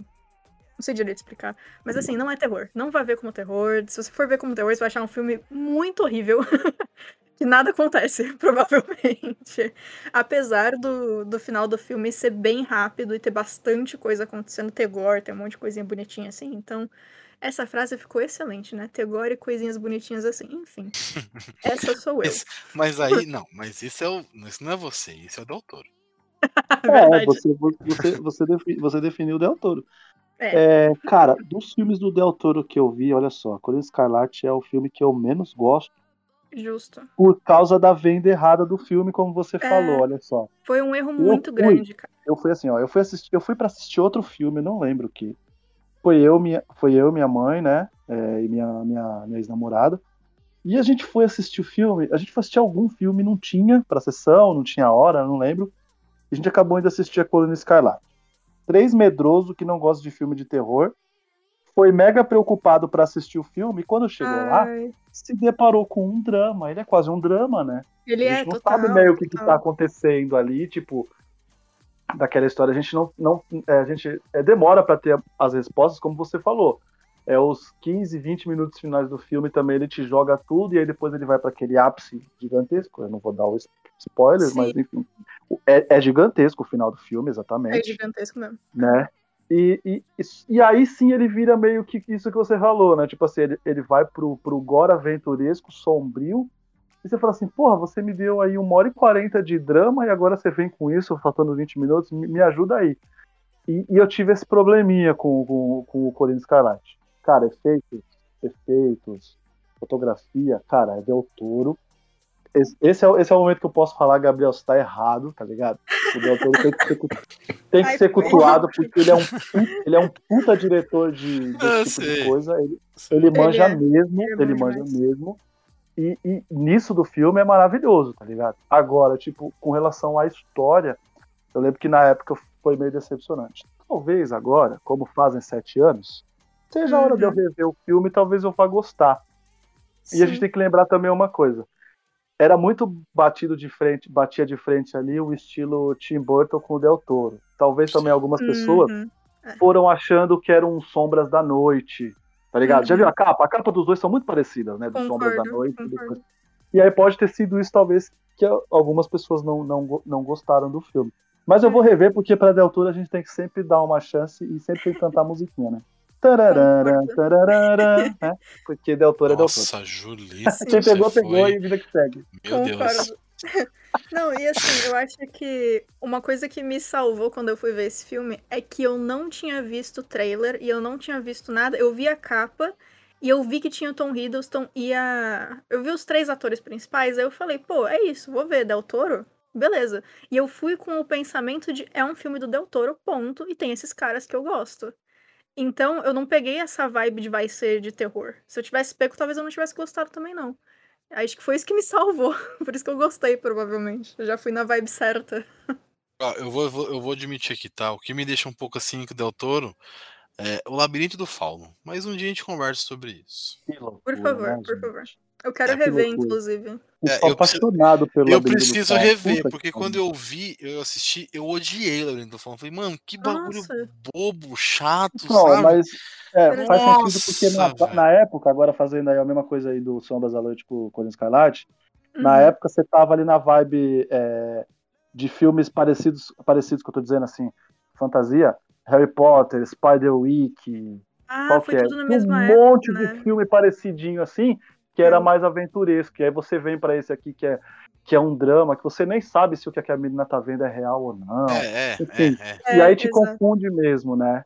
Mas é Uhum. maravilhoso. Inclusive, é o mesmo cara, viu? O cara que faz o, o bicho do olho lá, do olho na mão, é o mesmo Ah, cara sim. que faz a Lady, a Lady, Lady- faz o Lady Sharp nesse, no Colina, e é o mesmo cara que faz o bichão lá no Star Trek Discovery. Beijo, Gui. É nóis. Mas assim, eu tô muito empolgado pra assistir o Beco do Pesadelo 2021. E também do Del Toro. É só pra deixar aqui citado, né? É bom Bradley. Cooper, Eu assisto, né? É bom, de- é bom, é bom, é bom, é bom. Não saiu ainda, né? A gente tá, a gente tá gravando, não saiu ainda. Bradley Cooper, William Defoe, Rooney Mara, Kate Blanchett, enfim. Porra, esse elenco aí. Só, É, errado, pelo amor de Deus. só a galerinha top, né? Enfim. Uhum. Bom, Julito, agora que a gente já falou de, de loucura do Del Toro, vai lá, o que, que você vem de loucura pra gente? Cara, eu vou puxar uma história que todo mundo conhece, mas é um filme que me impactou muito, que eu adorei, tá ligado? Que é o live action da Cinderela, cara. Justíssimo. Cinderela. Adoro esse filme, cara. É eu acho esse filme tão bonito assim, cara. A história da Cinderela é bem bacana, né? É básica, mas é, bem... é básica porque foi ela que formulou, né? Quase que o, o que a gente Uhum. conhece eu assim, de história de princesa, né? Você nunca viu? É o de 2015, né? Porque Cinderela tem um desculpa, monte. Tem até desculpa. um da É, Amazon. né? várias. Eu falei alto aqui, perdão, desculpa, pode continuar. É, bom, é direção do, do, do Kenneth Braga, né? Então, só aí já. A gente já sabe que é um cara que sabe fazer épico, né? Sabe fazer esse lance da fotografia, como pode dizer, antiga. Eu, eu, eu não sei os Hum. termos, gente. É, desculpa, é, é isso aí, de época. né? Mas, assim, cara, é, o, el- o elenco, né? É a, a Lily James é a Cinderela, né? O, o Encantado é o Richard Madden, né? Que tá no Game of Thrones, Eternos. Tem a Kate Blanchett, tem a Helena Bonham Carter, tem o Stellan Skarsgård. Cara, é um filme é bem bacana, cara. É só Cinderela, né, gente? Me ajuda aí. Mas é um filme que eu demorei muito pra assistir, porque assim, ó, o que acontece? Ninguém aqui de casa queria assistir na época, Cinderela. E eu queria ir ver no cinema, né? Só que aí eu pensei, cara, eu vou sozinho assistir esse filme. Talvez vai ter um monte de criança lá. As pessoas vão achar que eu tô lá por outra coisa, né? E eu fiquei com medo. Então, pra me preservar, eu esperei ele sair. Pensamento do desgraçado, oh meu Deus do É, céu. mas, cara, é medo. Eu, cara, eu, eu, eu sou pai, é o tipo de coisa que eu pensaria, me desculpe, cara. E é uma pessoa que é parecida comigo, por exemplo. Às vezes a pessoa só foi lá pra assistir o filme, mas eu pensaria esse tipo de coisa, entendeu? Então, pra me preservar, eu demorei muito pra assistir esse filme. Eu acho que eu não assisti ele nem em 2015. Só que quando eu fui puxar a lista, eu vi que ele é de 2015 e aí eu, eu, eu decidi falar nele porque eu acredito que ninguém, nenhum de vocês vai trazer, iria trazer esse filme. Mas a minha recomendação é que ele tá super fácil pra assistir, porque ele é do live action Disney, né? Assista o filme, o filme é bem bonito, cara. Tipo, não sei se vocês gostam desse tipo de coisa. É, o figurino, tá ligado? O figurino. É, eu tô preparada pra falar disso aqui. O figurino é, é belíssimo. Então brilha, menino. Fala aí. Então, é, eu não sei se eu comentei aqui já, mas eu tô fazendo parte do grupo Disney do Só Mais Uma Coisa. A gente tá fazendo especial de todas as animações 2D da Disney. E eu sou a pessoa que fala das roupas e dos parques, basicamente. E a Cinderela, ela é um caso bem interessante, porque quando o filme saiu, lá o de 1950, o vestido dela era prata barra branco, né? E quando eles foram transformar a Cinderela em uma coisa é, que dava pra sair vendendo, né, em um produto, eles tiveram que mudar isso, porque o vestido branco parecia muito um vestido de noiva. E quando você faz alguma coisa desse gênero, você quer que, tipo, seja uma cor é, fácil de ser reconhecível, um vestido fácil de ser reconhecível, mas que seja uma cor que chame atenção, entre aspas. E eles tinham aquele rolê que eles queriam que cada princesa fosse uma cor específica, e branco é, tem aquele, aquela coisa que, tipo, é a junção de todas as cores, no, no sentido de luz e tal, mas ele não é uma cor que fica tão bonita junto com outras cores ao redor nesse sentido. Então jogaram o azul pra roupa dela, teve esse essa mudança toda, e a partir de então a- o vestido da Cinderela foi azul. Teve algumas mudanças ao longo dos anos, mas o esse live action ele fez uma das melhores adaptações é, de roupa em tudo. Todas elas são muito. Apesar delas terem a parte criativa, liberdade criativa que tem que ter num filme assim, elas respeitam muito melhor a época do que, por exemplo, o live action da Bella com a Emma Watson, que tá completamente fora da caixinha no sentido de respeitar a época em que ela devia estar, né? Que. Enfim, né, a gente não precisa entrar nisso, mas é, até o rolê da Emma Watson não querer usar um espartilho e tal, acabou danificando o fator histórico e o fator de fazer sentido a roupa, porque o espartilho naquela época era usado pra ajudar a pessoa a conseguir usar a roupa e não pra ser uma coisa feminina no sentido de objetificação. O espartilho fazia você conseguir estar com o vestido e, e conseguir manter ele no teu corpo por muito tempo, né? E aí, nesse filme da Cinderela, eles conseguiram não só trazer a forma correta, entre aspas, do vestido, deixaram ele um pouco mágico. Ele tem aqueles. ah, ele não é um azul chapado, né? Ele tem um pouco de brilho. E, e é um negócio muito doido, porque eles erraram muito isso, de novo, na, no vestido da Bela, que é. Se bobear, se bobear não, eu acho que é o vestido mais reconhecível da Disney inteira, né? E os caras erraram. E amarelo, nesse- Que é, é aquele amarelo dourado, aquele amarelo lindo, que quando aparece no 3D, foi um marco da animação, foi um marco de tudo. Ganhou o melhor filme no Oscar, não foi à toa, né? O, o filme inteiro. E aí eles chegam e fizeram esse filme no live action da Bella, que foi um. foi- tá, o filme é legal, ele é bonitinho e tal, mas o vestido é um desastre, desculpa. E aí a Cinderela chegou com essa zoeira, mano. E esse filme é maravilhoso. E inclusive, quando saiu esse ano saiu um novo da Cinderela, né, que a minha avó e a minha mãe foram assistir. E elas foram completamente desoladas no final do filme, porque ele, ele tem muita música e nenhuma música é dublada, e elas não entendem inglês. Então, pra elas, o filme foi uma droga, porque elas não entenderam nada que estava acontecendo. E aí eu falei, não, mas assiste o de 2015, que vocês vão gostar. E elas se apaixonaram por esse filme, porque não tem como. Aí, eu acertei Bom na é. Não, aceito. Nossa, parabéns por trazer esse filme. Obrigada. Fiquei até feliz agora. Falou Cara, Disney, né? Falou ah, Disney, É, né? Falou fa- de falou, Disney. Falou Disney e o olhinho Nossa. brilha, né? Eu tô ligado. Mas esse Caralho, filme é bom, filme da Gabriel? Camila É Cabelo. mesmo, cara. Cabelo? É, o filme da, é, da, É, é da é. Amazon, né? Amazon. É, né? isso aí. A Amazon tá Ah. de parabéns com essas coisas, viu, velho? De não dublar as coisas dela, de não legendar. tá, Nossa, tá perdendo terrível. ponto, Mas. Total. É, a Amazon... Gostei aí que vocês mandaram aí o- as versões da- das Muito cores. bom, é isso né? aí mesmo. É. Muito bacana. É, inclusive Como- o vestido da, da Aurora, fica aqui um comentário. Ela. O vestido fica. Começou azul, aí ele fica rosa, porque o da Cinderela já era azul, então o vestido da Aurora não podia ser azul. Só que assim, se a gente for comparar, o vestido rosa fica 30 segundos de tela e o azul fica 6 minutos. E eles tiveram que mudar por conta do marketing da Cinderela. Só queria deixar isso aqui. E Quem é. Aurora? É a Bela Adormecida. É a que Ah, tá no tá. meio ali, do lado da. entre a Jasmine e a Ariel. Com o vestido Desculpa a ignorância, tá? Não, imagina, imagina. Qualquer coisa, né, Gabriel? Desculpa a ignorância, desculpa a ignorância. suave, suave. Mas é, e eu é isso pensei, aí. eu pensei que o cara tava pagando de orelha, o cara não sabia mesmo. Eu não sei não, mano. Eu- Assim, eu gosto de ver os filmes e tal, mas saber por nome, aí a única que eu sei o nome é a Pocahontas, porque é o nome dela, o nome do filme. É o nome do filme, né? Branca de É, Neve. foi mais é. fácil. Você, você, você, você assistiu esse, esse Cinderela, ou Gabi? A Camila Cabelo? Não, não. No, 2015? esse aí do não, 2015. Não, Não, não, não, não, não, admito que não. Recomendo, Eu, cara. eu, eu, eu, eu, eu sou maluco de falar pra você, mano. Eu recomendo o filme, cara. Assista, velho. Assista. É bem legal. É bem legal. Acho que a Amanda vai gostar de assistir, então é um pra assistir junto. Né, Na época que ele saiu, não é como se a Disney precisasse me comprar mais do que ela já me compra por existir, né? Mas na época que saiu, eu vi Helena Bonham Carter, fada madrinha. Eu falei, é isso, é isso que eu precisava de 2015. Nem eu sabia que precisava disso, né? Obrigado. Eu não é. Obrigada, cara, obrigada.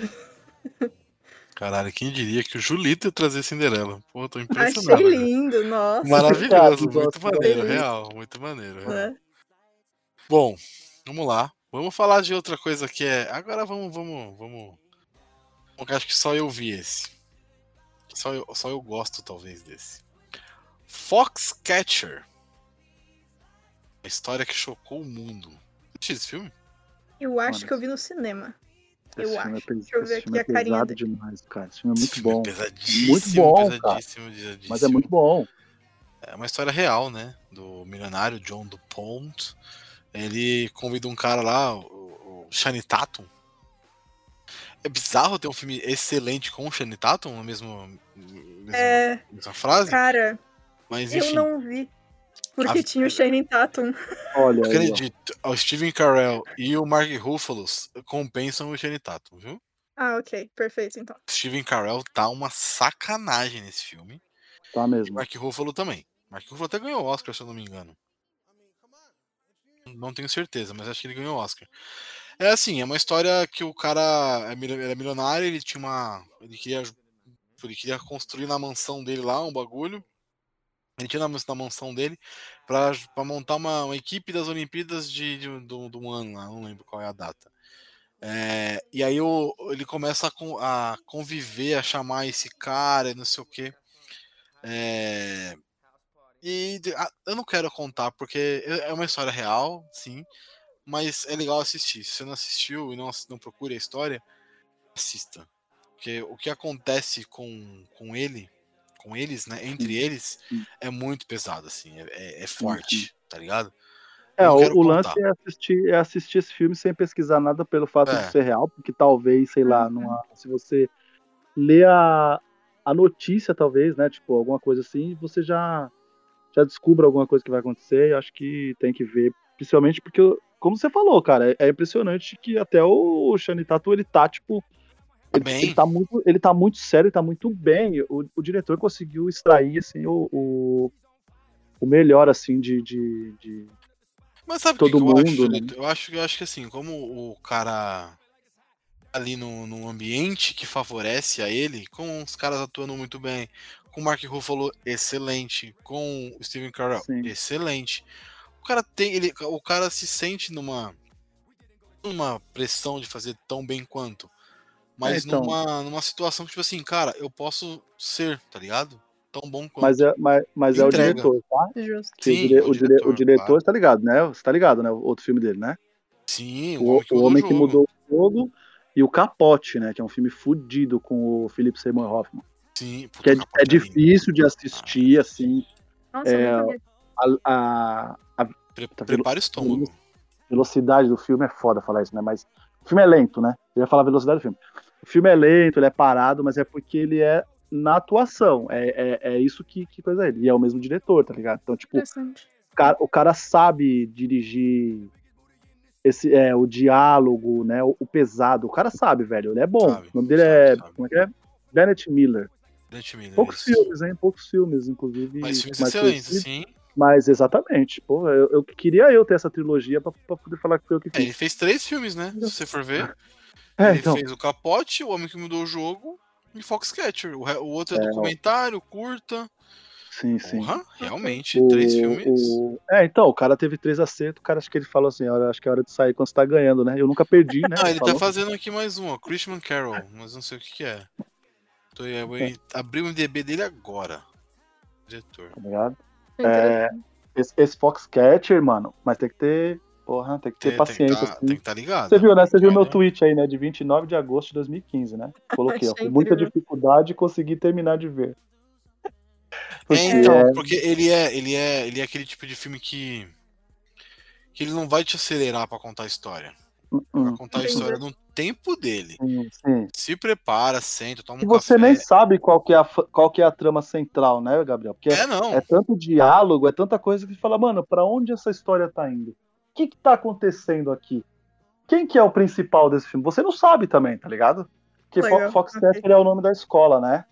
É, é o nome do, do lugar lá que ele cria. Do, do, do, do, do, do- do local lá, do clube, É. vamos dizer assim. Isso. Bom, Ele é, usa a casa assistir, dele como um clube, né? Como um clube não, Tem, né? tem, Mas como. tem, tem que assistir. O, o, o Steve Carell, ele tá um, um- um monstro nesse filme, assim, cara. A atuação dele tá demais. Inclusive, também ele mexe- é, tem bastante maquiagem, né, essas coisas. Mano, filmaço, Nariz, né? Ah, filmaço. Gabriel. Boa. Não, boa- assim, boa eu, eu gosto do cara. filme, eu gosto do filme porque ele não é um filme fácil, tá ligado? Uhum. É um filme difícil. E, e te coloca como. pra você entender o cara, né? Ele tá aos dois lados da moeda ao mesmo tempo que tá mostrando um cara completamente insano. Mas assista, Bia, de verdade. Eu não quero dar spoiler porque você, eu acho que você vai assistir. Mas assista, é um puta filme, uma atuação, duas atuações impecáveis do Steven Carell e do Mark Ruffalo. Toda a gente zoou o Uhum. Mark Ruffalo, que ele, é, ah, ele é cara de blazer, não sei o quê. Mas, velho, tem filmes do Mark Ruffalo que são excelentes. Uhum, Esse tem é mesmo. Spotlight Ele é é, um ele, é, ele, é, excelente. ele é versátil demais, cara. Ele É, E faz. nesse filme, ele faz um lutador de luta greco-romana completamente maluco. Que legal, ok. Você fala, caralho, mano, o cara é doidão, o cara é ligadão no 220 e tal. Enfim. Foda. Interessante porque, assim, eu sei pouquíssimas coisas sobre o filme eu lembro que eu ia assistir, e assim, não é que eu não gosto do Shane Tatum, mas assim, a maioria dos filmes dele, eu fico com preguiça no meio. E aí eu acho que, tipo, sei lá, eu fui no cinema, aí eu vi que tinha ele e falei, ah, eu acho que eu vou ver outra coisa. E aí nunca vi, sabe? Ah, não, mas assista, porque os outros dois. Assim, não tô falando que ele tá. mal- O Julito falou, ele não tá ruim no filme, não. Ele tá bem no Uhum. filme também. Mas é o Shane Tatum, então ele causa um pouco de. Puta, Shane Tatum de novo, tá ligado? Mas é um filme legal. É, até por, é, Gabriel, até porque nesse filme tá todo mundo com tanta maquiagem pra ficar, tipo, mais velho tudo, e ele é o galanzinho no meio da parada. Ele é o né? galanzinho, então, ele é tipo assim, Sempre, assim, ah, ele, né? é, ele é realmente o rostinho bonito no meio desses caras. Não, eu digo que, por exemplo, é, o Steve Carell não é o, é é? o padrão hollywoodiano de beleza, né? Isso quer dizer, né? Ah, sim. E, e aqui, ainda pra ajudar, os caras ainda botam uma maquiagem nele, deixa ele narigudo, deixa ele mais velho, botam umas rugas. Então ele, os caras enfeiam o Steve Carell, tá ligado? Os caras Já não é enfeiam. aquela maravilha, né? Exatamente, enfeiam o Mark Ruffalo. E aí tem o, o Channing Tatum no meio ali como o galanzinho bonitinho, tá ligado? Então, tipo, causa Uhum. essa, essa estranheza também de que, ah, ele vai ser só o cara bonito ali, só pra dar. Não, É. mas tem interpretação, tem, tem. É um filmaço, cara, é um filme filmaço de mesmo. interpretação e história também. A história é chocante no final. Assista. Onde tem, Gabriel? Onde tem? Beleza. Tem no Star Plus. No Star Plus, olha aí. ó. É, Não tá difícil de ver, não. Anotei aqui, vou ver. Beleza. Agora, Julito. Vai lá. Sou Joe? Cara, eu vou eu vou trazer um que eu encho o saco do Gabriel pra ele assistir muito. E eu sei que acho que ele nunca vai assistir esse filme. Mas eu adoro, é um filme que, mano, passa na, na TV, eu revejo, eu já assisti em streaming. Que é o, o Caçadores de Emoção, Além do Limite. Nossa, eu nunca vi. Eu Cara, que vi. Do, do, do, do Keanu? é. Não, não. O, o, o, Novo. o novo, o novo. Ah, tá. Ah, tá. Ah, tá. É, nunca vi ele- mesmo. ele é um. Ele é um. Como é que fala? Ele é. Ele sim, pode- a gente pode falar que é um. Que é um remake.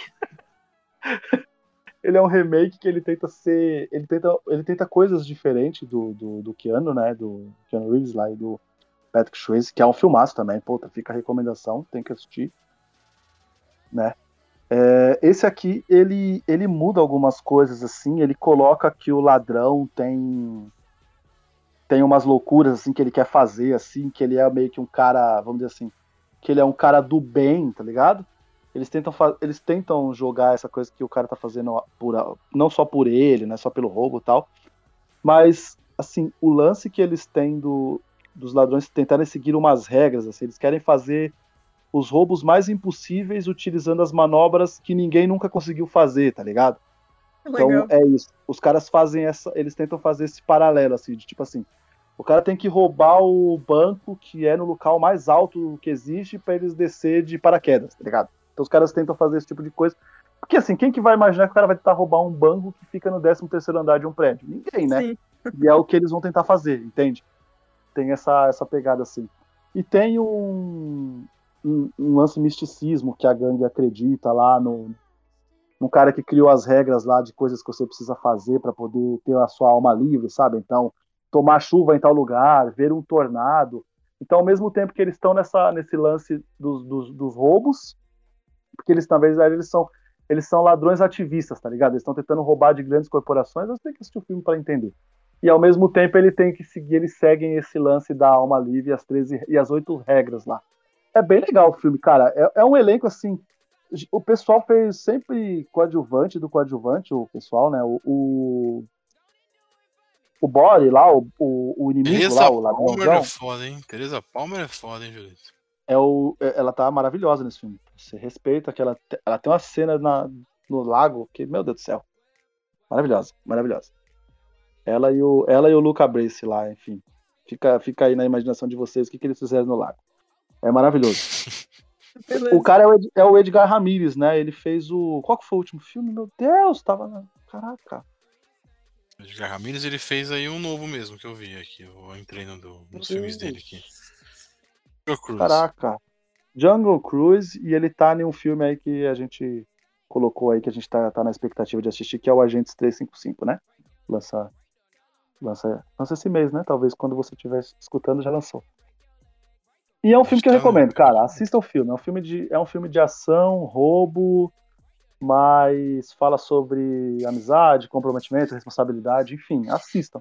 É um filme de sete piece, tá ligado? Você vai ver as cenas poderosas, você vai ver o cara descendo lá com o skate, você vai falar, mano, é impossível fazer isso, mas eu tô adorando essa merda, tá ligado? É isso. Tá. Eu, eu, eu adorei esse filme, cara. Eu, eu nem sei quantas vezes eu já vi esse filme, sério mesmo, cara. Brincando, eu devo ter visto esse filme umas cinco vezes. Tanto É filme muito pra bom, cara, gosto ver, bastante. tanto filme pra assistir, pra Acontece. gravar. Acontece, Poxa. acontece. acontece. Desculpa, amigo. Relaxa, parceiro. Tô zoando. esse, assim, esse realmente eu não assisti, não, mano. Admito. Esses atores, eles me afastam muito do filme. Eu E o preciso- pior é que é um preciso filme que. preciso Ele, ele é um perder esse- filme. preconceito com eles. Ele parece ser um filme que faz tanto sucesso em streaming e não tá em nenhum lugar, velho. Esse que é, pra mim é o mais maluco de tudo, tá ligado? Sabe aquele filme que, tipo, ele não vai estar no top 10 lá, mas se ele aparecer na indicação, às vezes a pessoa dá o play e assiste, porque é um filme que parece. Pela capa, né? A capa, não sei se já viram a capa do filme, que é o cara no avião, tá ligado? Hum. É o avião, os dois caras no para, de paraquedas, né, no caso, e um monte de dinheiro voando, que realmente a primeira cena do filme é isso aí. Essa é a primeira cena do filme, é esse tipo de roubo que os caras fazem. E é um filme que, mano, me parece que a pessoa vai querer assistir, tá ligado? E não tá em nenhum lugar. Loucura. Eu recomendo. Legal. Acho que só, como só você viu, Julito, vamos pro próximo aí. Que triste. É, Vocês viram o clássico, pelo menos? Vocês não me envergonham, não. o quê? Vocês viram o clássico, pelo menos? Eu não lembro. Eu Ah vi, eu, eu, eu vi, Ah eu assisti. Eu assisti, eu assisti. Admito que eu assisti. Lembrar Cara. o filme? Porra, isso aqui é demais, né? Como tem o Kenny Reeves, eu devo ter visto, mas eu não lembro de nada também. Eu não lembro não, mano.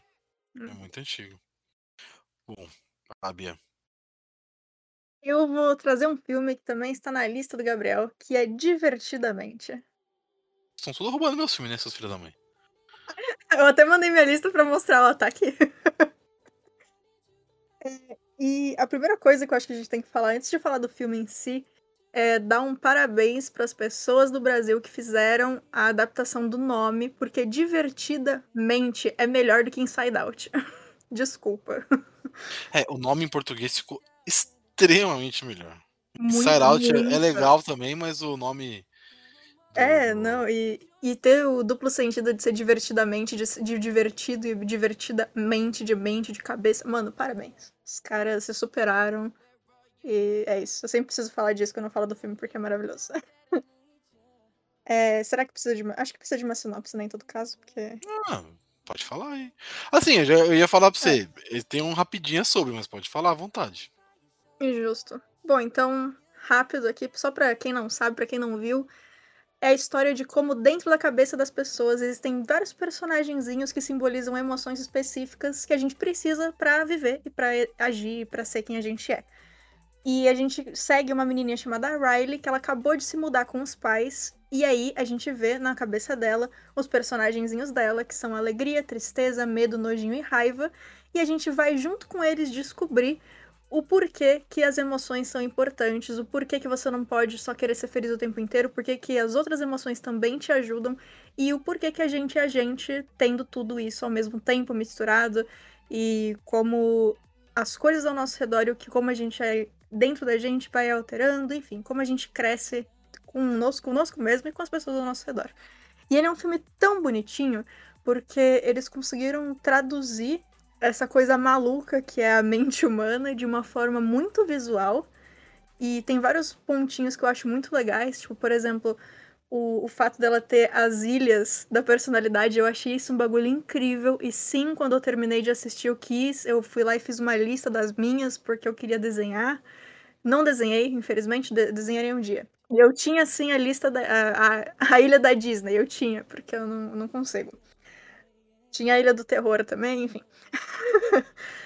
e assim, eu acho um filme tão bonito e é um filme que é, eu já chorei vendo. Hoje em dia, se eu revejo, eu não choro, mas ainda assim eu fico é, com o coraçãozinho segurado, sabe? Tipo, ai, nossa. E queria saber, o Gabriel eu sei que viu, o Julito viu, não viu? Eu nunca É. sei com, com animações com você. É animação, ele não viu. Esse eu não vi, não. Tudo bem. Ele tá, na, ele, tá, ele tá na minha lista de pra ver, porque Legal. mu- muita gente fala de- dele, mas eu acabo sempre deixando pra depois. Justo, justo. Um dia. assim, um dia. assim, é, esse, esse filme, ele é a. Ele é a volta da Pixar, né? A Pixar passou um tempão É. fazendo filmes bosta, uns filmes, um filme carros, uns filmes que você assiste e fala assim, mano, não é a Pixar, tá ligado? Não que o filme carros seja tudo ruim, mas É, como uma época que era só continuação, que era uns bagulho nada a ver. E aí do nada vem um divertidamente que, cara, te coloca de um. dentro da cabeça de uma menina, como que ela tá se descobrindo, como tá acontecendo as coisas com ela, e brincar Uhum. com a psicologia do rolê. Trazer isso de uma forma que fique de fácil entendimento pra criança, obviamente, né? Exato, Porque é o exato. foco. E pro adulto ter outros significados, ter outras, outros rolês que a pessoa vai se identificar também. É, Esse eu acho bem foda, assim, da Pixar. Ela tem dessas manias, né, de fazer esses filmes assim. Pouco, por exemplo, eu choro toda vez. Independente da vez, tô na décima vez que eu assisto, eu vou chorar. Independente. É, mas divertidamente é um puta filme, assim, extraordinário. E uma coisa que eu acho incrível dele, assim, é. Eu, eu acho que isso não é um spoiler, porque se eu não me engano, estava no trailer. Mas enfim. Porque, assim, basicamente a gente tem que ver a Riley como ela lida com o fato de que a alegria e a tristeza não estão no quartel-general ali na mesa central. Elas se perdem na cabeça da Riley. E aí a Riley tem que lidar, a gente vê ela lidando com só com o nojinho, a raiva e o medo. E é muito interessante porque tem um monte de estudo de um monte de gente falando que basicamente é como se seria, tipo, a, a depressão não é uma criança, porque ela não tem a felicidade, ela não consegue ter a, tristeza direito, porque a tristeza não tá lá, mas ela sente todas essas coisas negativas e não sabe lidar, porque é tudo muito forte e não tem esse controle de, de equilíbrio, né? E é muito interessante ver como isso afeta a Riley, como afeta ela lidando com outras pessoas ao redor dela e ao mesmo tempo o fato da própria alegria e da própria tristeza terem que entender que elas são necessárias e por que, que elas são necessárias, tentando voltar pra menina, né? E é muito interessante como eles usaram tanta coisa de metáfora pra explicar umas coisas que são difíceis de explicar pra uma criança, né? Tipo, o que que é tristeza? O que que é... Tipo, como que você mostra pra criança isso aí sem ser, tipo, mostrar o, o Mufasa e o Simba, sabe? Como é que você explica de verdade? E eu acho que o filme fez um trabalho muito bom. E. E-. E só- desculpa cortar, mas Ah, uma, uma última coisa é que eu acho que a. que a. que, que, que- mostrou que felicidade e tristeza podem andar juntas. Também. Raiva e nojo andam juntos. Felicidade e raiva andam juntos. também. Uhum. No fi- o final do filme é esse, né? Eles entenderam que eles podem ser mixes, né? A, Isso, a, a- é. a tristeza depende da felicidade e a felicidade depende da tristeza. Então, Ou Uhum. a, a, a nostalgia é uma felicidade triste, que você lembra com felicidade, mas já é de um momento passado, que você tá triste de lembrar daquilo, ao mesmo tempo tá feliz. Uhum. É super complexo, vai, vai, vai melhorando, vai, vai deixando mais complexo a história. Enfim, é muito É. foda. E quem quiser ouvir um pouquinho mais assim sobre esse maravilhoso filme, tem o Sete Letras número 72, que é um rapidinha sobre Divertidamente. Só, só você procurar no feed aí que acha. Tem bastante coisa legal. E eu acho que depois de, de Divertidamente, o próximo filme que me pegou tanto, assim, não no mesmo sentido, mas que eu gosto tanto foi Zootopia. Mas teve um, um vácuo aí. Tipo, esses dois foram tão melhores pra mim do que todo o resto. Eu gosto de Coco também, por exemplo. Ele me pega por motivos diferentes. Me pega pelo fator é, figura de avó estar morrendo. Ele me pega por isso, mais do que qualquer outra coisa. Mas esses dois filmes, pra mim, estão tão em cima, assim, o Divertidamente e o Zootopia, por motivos completamente diferentes, né? não tem nada a ver um filme com o outro. Que, nossa, eu... parabéns, parabéns pra Disney. Parabéns pra Isso Pixar, parabéns pra todo mundo aí. Só pra contextualizar, ó, Up 2009. Aí veio uma sequência, Toy Story 3, Carros, Valente, que é legal, mas enfim. É, é legal, mas não é um. Não é legal, você não né? sai, você não sai impactado, né? Ele é, É. ele é bacana. E É. Universidade de Monstros. E aí volta com a porrada que é o Divertidamente. Nossa, realmente, é tudo legalzinho, né? Só. O Toy Story 3 é bom, mas, é, enfim, entendi o, o ponto. Bom, quem que é agora? Sou eu? Sou É eu, né? completamente aleatória a ordem. Então é, sei quem, lá. quem você quiser. Sou eu, foda-se, vamos lá. Então vamos lá. Eu vou falar sobre outro filme bonitinho, que esse Julito citou, que falou pra mim que assistiu esses dias, hein? Que é o maravilhoso Cidade de Papel. Cidades de Ah. Papel. Uhum. Baseado no livro. Ah, é, roubei pelo menos algum. Algum eu tenho que roubar de alguém. Perfeito. É, que é baseado no livro de mesmo nome. Eu não vou lembrar o nome do autor. John Green, achei aqui. Ó. Nossa, foi rápido, hein? O Wikipedia sempre acha, já ajuda a gente. Não, que tava, tava abrindo, tava carregando a tela. Bom, baseado no livro do John Green, do mesmo nome. É uma história de um moleque adolescente que tem uma paixão platônica por uma menina super mais bonita que ele. E, enfim, que é a vizinha dele. E aí ela some e ele vai atrás dela pra tentar resgatar ela e, enfim, namorar com ela. Esse tipo de coisa que, que adolescente pensa que faz, né? Que pode fazer. Eles têm uma noite maravilhosa de animação, de felicidade, de brincadeira, de destruição da cidade, que é muito maneiro. Depois ela desaparece da vida dele. Aí ele mais três amigos, eu acho, partem nessa jornada aí pra encontrar ela de novo. E é muito legal, assim, é uma jornada de, de conhecimento pro moleque e, e para ela também, né? Mas é mais pro moleque, assim, pro moleque se conhecer, para os amigos se conhecerem também. Eu gosto bastante desse filme, assim, eu acho bem. Uhum. É um filme adolescente, é um filme bobinho, com piada boba, mas, cara, que vale muito a pena ser assistido, assim, é bem, bem divertidão. Concordo. É, e a- os dois principais, a Cara Delevingne e o Nat Wolff, que pra quem não sabe é o cara de Hereditário, que também vale muito a pena, eles estão muito bons nesse filme, né? Tá bem legal de ver os dois. E eles têm uma química muito bacana. É muito bom de eles na na tela ao mesmo tempo. Eu gosto bastante. Uhum. Esse filme é maravilhoso, cara. Eu, eu adorei esse filme. Ele ficou no meu radar aí durante mó cota pra assistir. E eu demorei pra caramba. E aí um dia ele tava ali no. Tava fácil, tava no, no- tava no pendrive. Desculpa, Polícia Federal. E aí eu assisti. No pendrive, filme. tá no Star Plus, pô. Agora Então, tá mas no Star Plus. eu. É, agora, né? Eu. Aí eu, eu, eu Agora. assisti. É agora, né? Agora, desculpa, né? Tá bom, é eu, eu revejo Polícia Federal, desculpa. O filme é bom, eu revejo. Perfeito.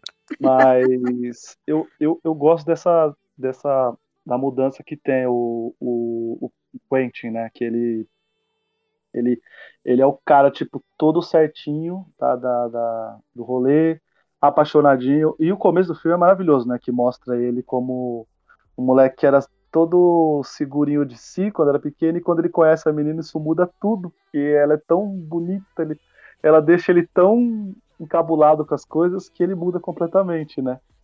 E ao mesmo tempo é ela que faz também com que ele tenha o ponto de virada e, e- e- e vá se aventurar, tá ligado? É. Volte a ser isso, ele vai se aventurar por causa dela, né? Uhum. E, e- e essas três etapas do filme, da- das aventuras, eu acho maravilhoso, assim, mostrar ele, ele.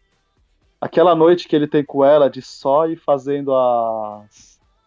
as, as pegadinhas, vamos dizer assim, né? Só a- as vinganças dela. Cara, aquela cena é maravilhosa, assim, você vê, tipo, o quão concentrada ela tá em fazer aquilo e o quão deslumbrado tá com ela ele tá. Tipo assim, pra ele tá sendo mais fantástico tá com ela do que tá fazendo aquelas coisas, tá ligado?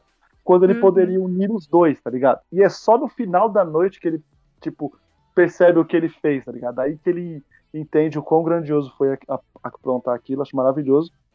E quando eles decidem, né, tipo, ir atrás dela depois que ela sumiu assim, cara, é... a química da, da, da galera é demais, né? Tipo, o, o, o radar, né? Adoro o radar, mano. O, o molequinho lá que tem a namorada, né? Tipo, mano, é- Justice Smith. cara, é. Isso. É, é, é, o é, Pikachu. Muito foda. Desculpa. É, é, é muito maneiro, assim, o namoro deles, assim, o, o quanto eles estão se descobrindo também, tipo, acho, acho bem, bem maneiro, assim, tipo, esse filme. Eu gostei muito, cara, muito, muito mesmo. Eu fiquei com muita vontade de ler o livro, cara, e é difícil me fazer esse tipo de coisa quando é um filme, assim, vamos dizer assim, um livro de romance mais adolescente, né? Às vezes eu, eu quero ler mais aventura. Tô lendo porra nenhuma, mas quando me interessa é mais aventura, essas coisas. Mas esse aqui eu fiquei com muita vontade de ler, de, de ler o livro. Legal. E eu gosto do final. O final, ele. Ele, ele, ele te, te, te, Não, te surpreende. Ah, cara, puta que pariu. Olha, eu vou te, eu vou te Eu falar. gosto do final. A, a frasezinha do final lá, tipo. Não sei se a gente pode falar. Fala, Ah, foda-se. Que é tipo assim, que é o que ele Sete fala que, atrás. Que, que algumas que, que os amigos dele estavam fazendo aquilo juntos pela última vez e ele tava fazendo pela primeira, tá ligado? Cara, isso é muito. É muito maneiro, assim, tá ligado? Tipo, pra ele foi a primeira e última, ou seja, a dele foi a mais foda, tá ligado? Porque ele teve, tipo, as duas experiências, né? De tá, tipo, aquele frio da barriga de será que vai dar certo essa aventura maluca, ao mesmo tempo de que ele pensa assim, fala, foi uma puta despedida da minha cidade, dos, dos meus amigos, enfim. Eu Sim. acho, eu acho maneiro demais, cara. Esse filme é, esse filme é maravilhoso, um absurdo ter demorado tanto pra assistir esse filme. Mas enfim, Sim. mas eu vi. E tem um no mesmo, mesmo rolezinho aí, do, do mesmo moleque, um dos moleques que tá no filme, o Austin Albrans, não sei falar o nome dele, se é assim. É o amigo loirinho dele, no branquinho amigo dele. Sim, é o que é Um apaixonado pela, pela outra menina, né? É, que- ah, pela, é, se- pela loirinha. Eles é, vão se conhecendo, é, muito bom. Ele fez um filme em 2020, que é o Química... que é o nome do filme em português? Chemical Hearts? Chemical Hearts? Pera, Deixa eu ver em português aqui como é que ficou. A Química que há entre nós. A mesma, mesma vibe, mesma vibe. Na Amazon Prime. Vocês assistem, é bem legalzinho. Pô, Lily Reinhardt, já quero ver. Exatamente, é bem legalzinho o filme. Bem legal mesmo, assim. Estão, viu, gente? É triste, mas assistam, ainda é um filme legal de assistir. Mas, cara, é a vibe de quase todos esses novos filmes adolescentes estão nessa vibe aí, cara. É Triste, mesmo. né? Uhum, É, tipo, acabou, acabou as comédias românticas, agora é tudo dramédia. Pior que é. Tá bom, né? É legal também. Não, tá bom, mostra também a veia artística de todo mundo, né? Tipo assim, Sim, sim. não tá todo Não, mundo e, e confortável. também mostra que não precisa ser só putaria, né? Pode ter um pouco de história legal também, triste, Sim, enfim. sim. As pessoas passam problemas também, é, é legal. Enfim, quem que é agora? Faz aí. Quem, que- quem quer? Joguei pro alto agora, hein? Tô indo, tô indo então. É, eu trouxe agora um documentário que tem na Netflix. É, você aí que não me conhece ou ainda não sabe isso sobre mim, eu sou a doida dos documentários. e eu tenho um negócio que às vezes, tipo, eu quero muito ver um documentário, eu não sei qual ver. Eu abro, tipo, a Netflix ou a Amazon, qualquer lugar que eu sei, eu sei que tem.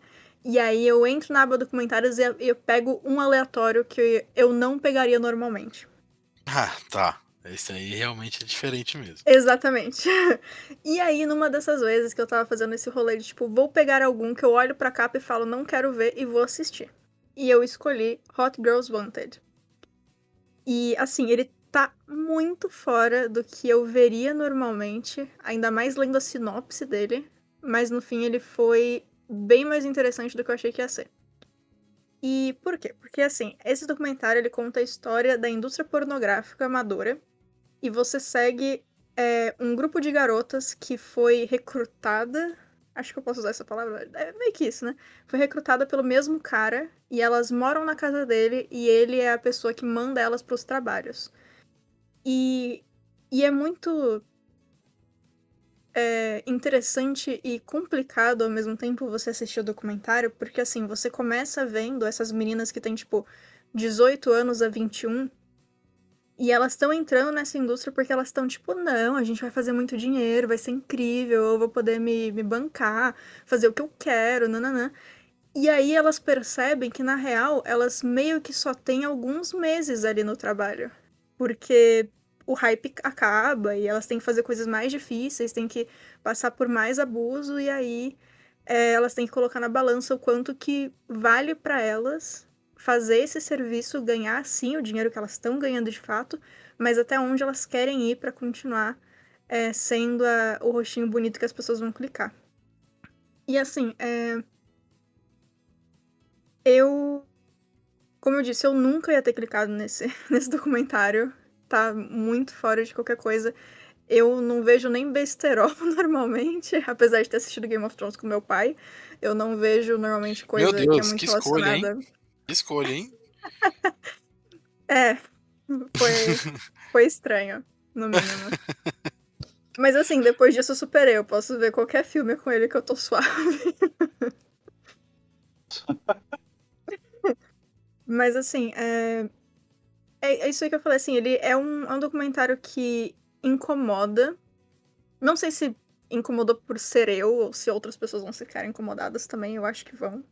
Mas assim, ele é um documentário que ele incomoda, ao mesmo tempo ele é bem interessante e ele desmistifica algumas coisas e ao mesmo tempo prova uns bagulhos que você achava que era meio que real e no fim era pior do que você achava que ia ser, sabe? E, e, é muito interessante você ver a diferença das meninas que já aceitaram, a galera que ainda tá no, na fantasia de que vai ser outra coisa. E assim, o documentário não. Eu não. Cara, eu vi quando ele saiu, eu não lembro. Quando saiu, não, eu vi tipo uns dois anos depois. Enfim, ainda assim faz bastante tempo. Eu não tenho uma memória tão longa assim. É, eu acho que ele não mostra coisa explícita. Eu posso estar enganada. Não Se mostra, ele não. mostra. Não mostra, né? Não. Ah, beleza, então. Então ele não mostra. É, tem um segundo documentário que eu assisti depois também, porque eu já tinha visto esse e, e achei ok. Eu fui ver o segundo também, também é bom, mas esse é de 2015, então a gente fala desse. e, e é isso, cara. Foi um bagulho assim que eu, eu nunca ia ter visto se naquele dia em específico eu não estivesse, tipo, quero ver um documentário, não sei qual. E no fim, foi bom eu ter assistido. eu- Foi uma experiência interessante. Esse é o do. o da Tasha Gray, não é? Ai, É nossa, eu mesmo, não, é eu não mesmo, sei é o esse nome de mesmo, ninguém. É esse mesmo, é esse É? mesmo. Ah, então, é, então é. Isso aí. Não, É, acho ela que tava no ela- hype, ela, né? Ela tava ela no é, hype ela, é, ela, é, ela é mostrada assim, mas não tem, acho que. Como é que fala? Ela, ela falando na. na, na- Ah, não, não, é que ela foi, acho que ela, a capa ela, do ela é. né? Não, ela é. Então, a, a pegada aí é que ela é a, vamos dizer assim, ela é a, a inspiração, né? Porque ela foi, tipo, ela foi essa meteórica, né? Que, que, que, que começou e aí ela virou, tipo, mega requisitado, estourou, o rosto todo mundo conhece e tal. Então ela é meio que a inspiração dessas meninas, assim. Esse documentário aí foi um dos primeiros filmes que eu vi na Netflix, ô Bia.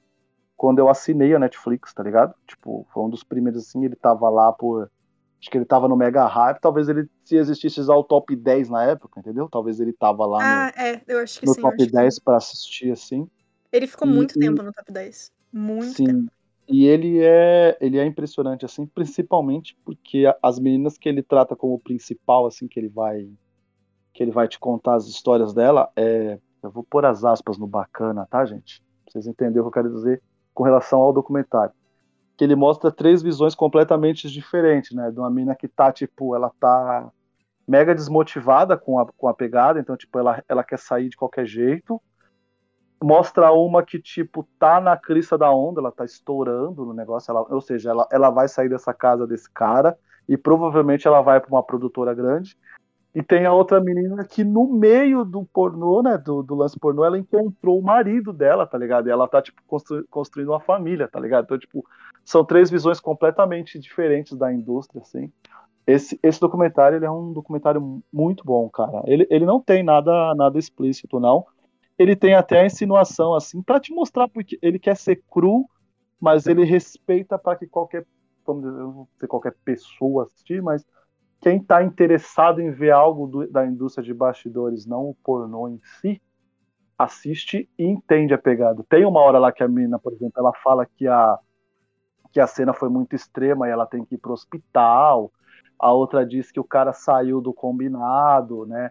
A outra que tá na porta da, pra fazer a cena e ela desiste e o cara joga na cara dela que ela vai perder o cachê, né? Então, tipo, ele faz questão de mostrar algumas coisas da indústria bem, bem, bem, bem cru, assim. É, um- é, um, é um puta documentário, é muito bom, cara. É muito, é muito bom pra, pra quem quer conhecer os, os, os bastidores aí, enfim. É uma, É. eu acho que a ideia é ser a ser isso mesmo, né? Ser essa Uhum. esse soco no estômago. É, e assim, uma, da, uma coisa que eu quero comentar também é que uma das produtoras do.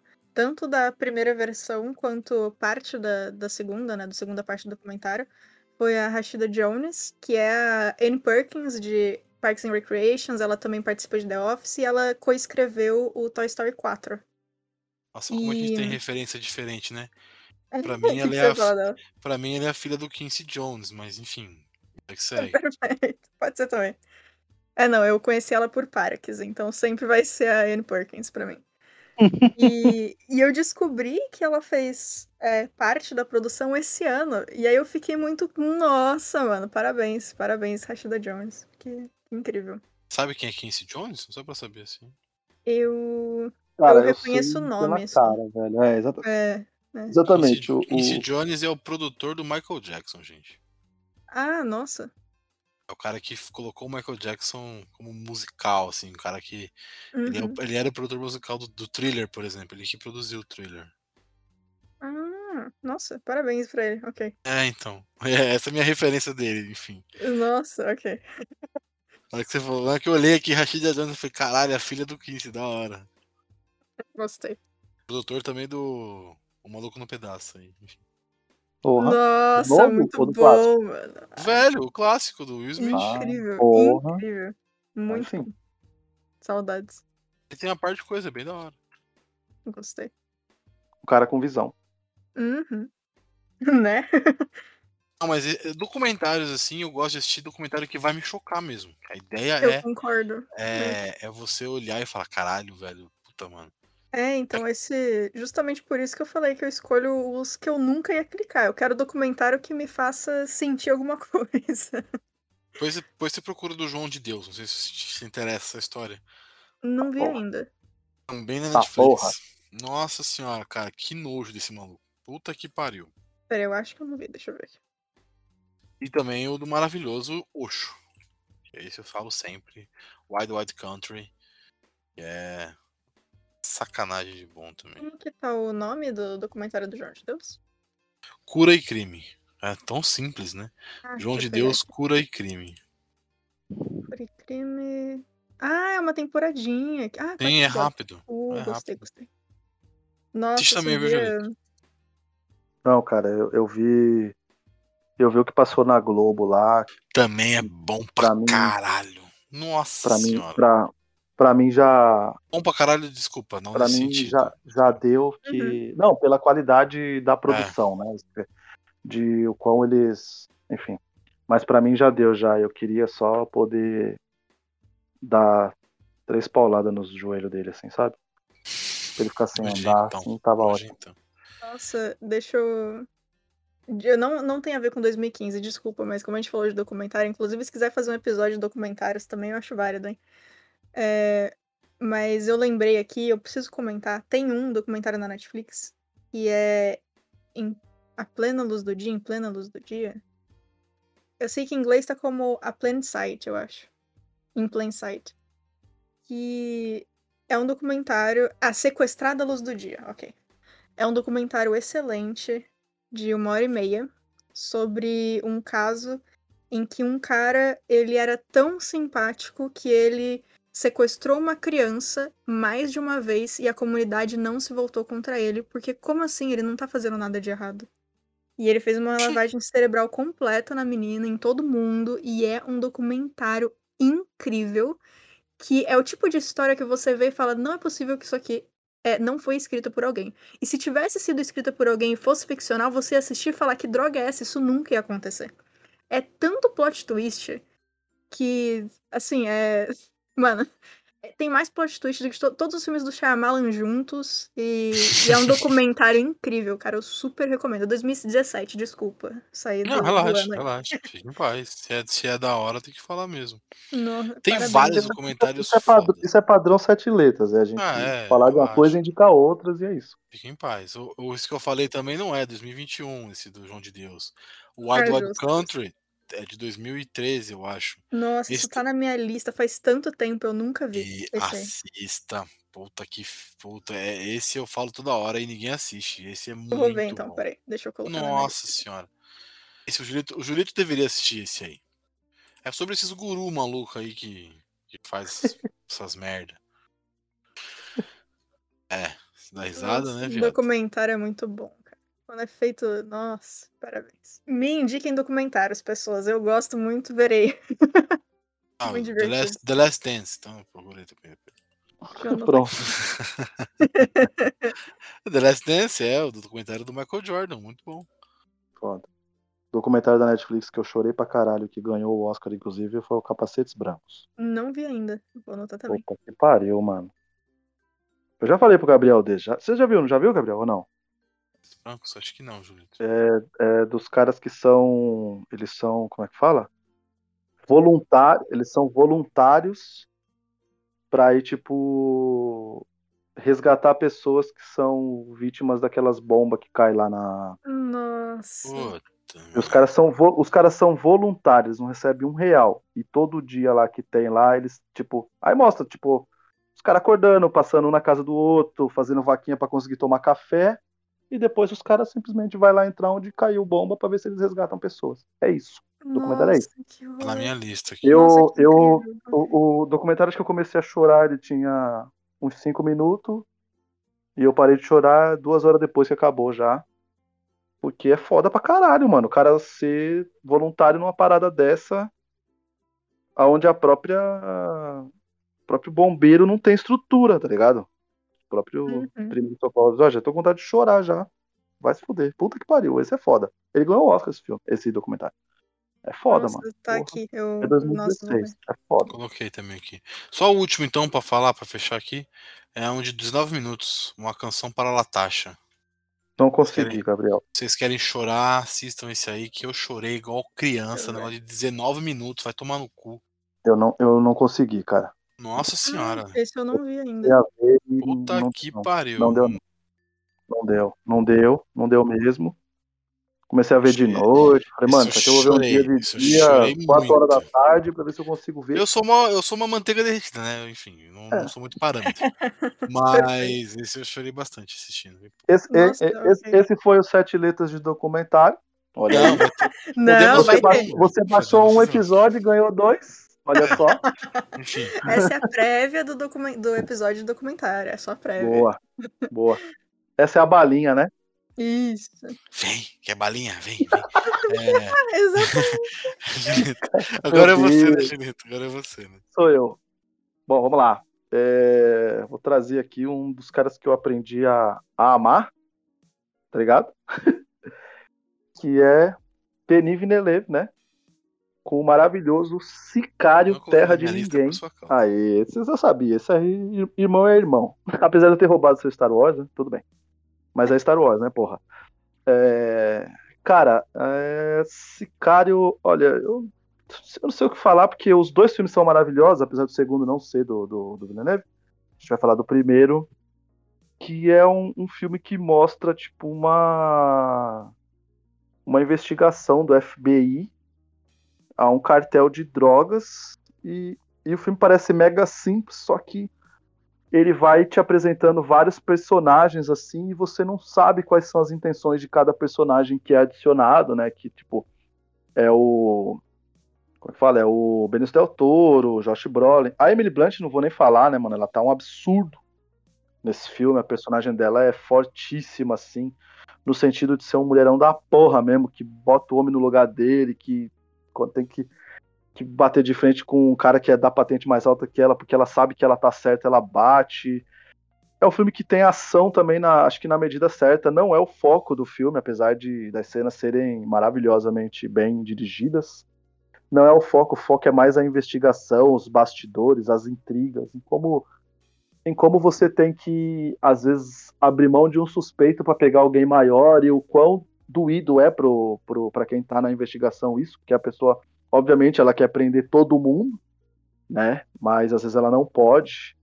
E, cara, a Emily Blunt, ela tá maravilhosa. Eu, eu, eu, eu, um sonho maluco meu é que tivesse um filme dela, né, a, da Emily Blunt, junto com a Jessica Chastain, no que ela faz aquele A Hora Mais Escura, que a personagem é tão Ah, sim. tão foda assim, cara, é, é a Maia, né? A Maia. A Hora Mais Escura acho que é um filme que eu trouxe no nosso resumão de filmes de 2013, acho que eu consegui falar dele.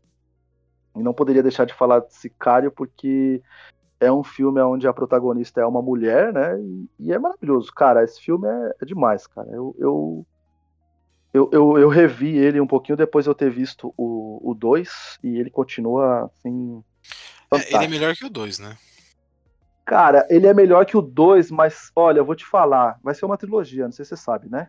Vai ter mais um? Que bom. Ah, não Vai, sabia. vai, Que vai legal. ter uma trilogia, tá? Não, não tem diretor, não tem nada. Só quem confirmou é que o, o, o Del Toro estará lá, né? Até porque o filme tem uma, cena, tem uma ceninha pós-crédito, né? Ele fala lá, né? Ele fala com aquele moleque que ele salva no meio do 2 lá, né? Ele fala, né? Você quer se tornar então um sicário, né? Então já fica aí a dica. É, cara, filmaço. Que pariu, velho. Eu não sei o que falar, velho.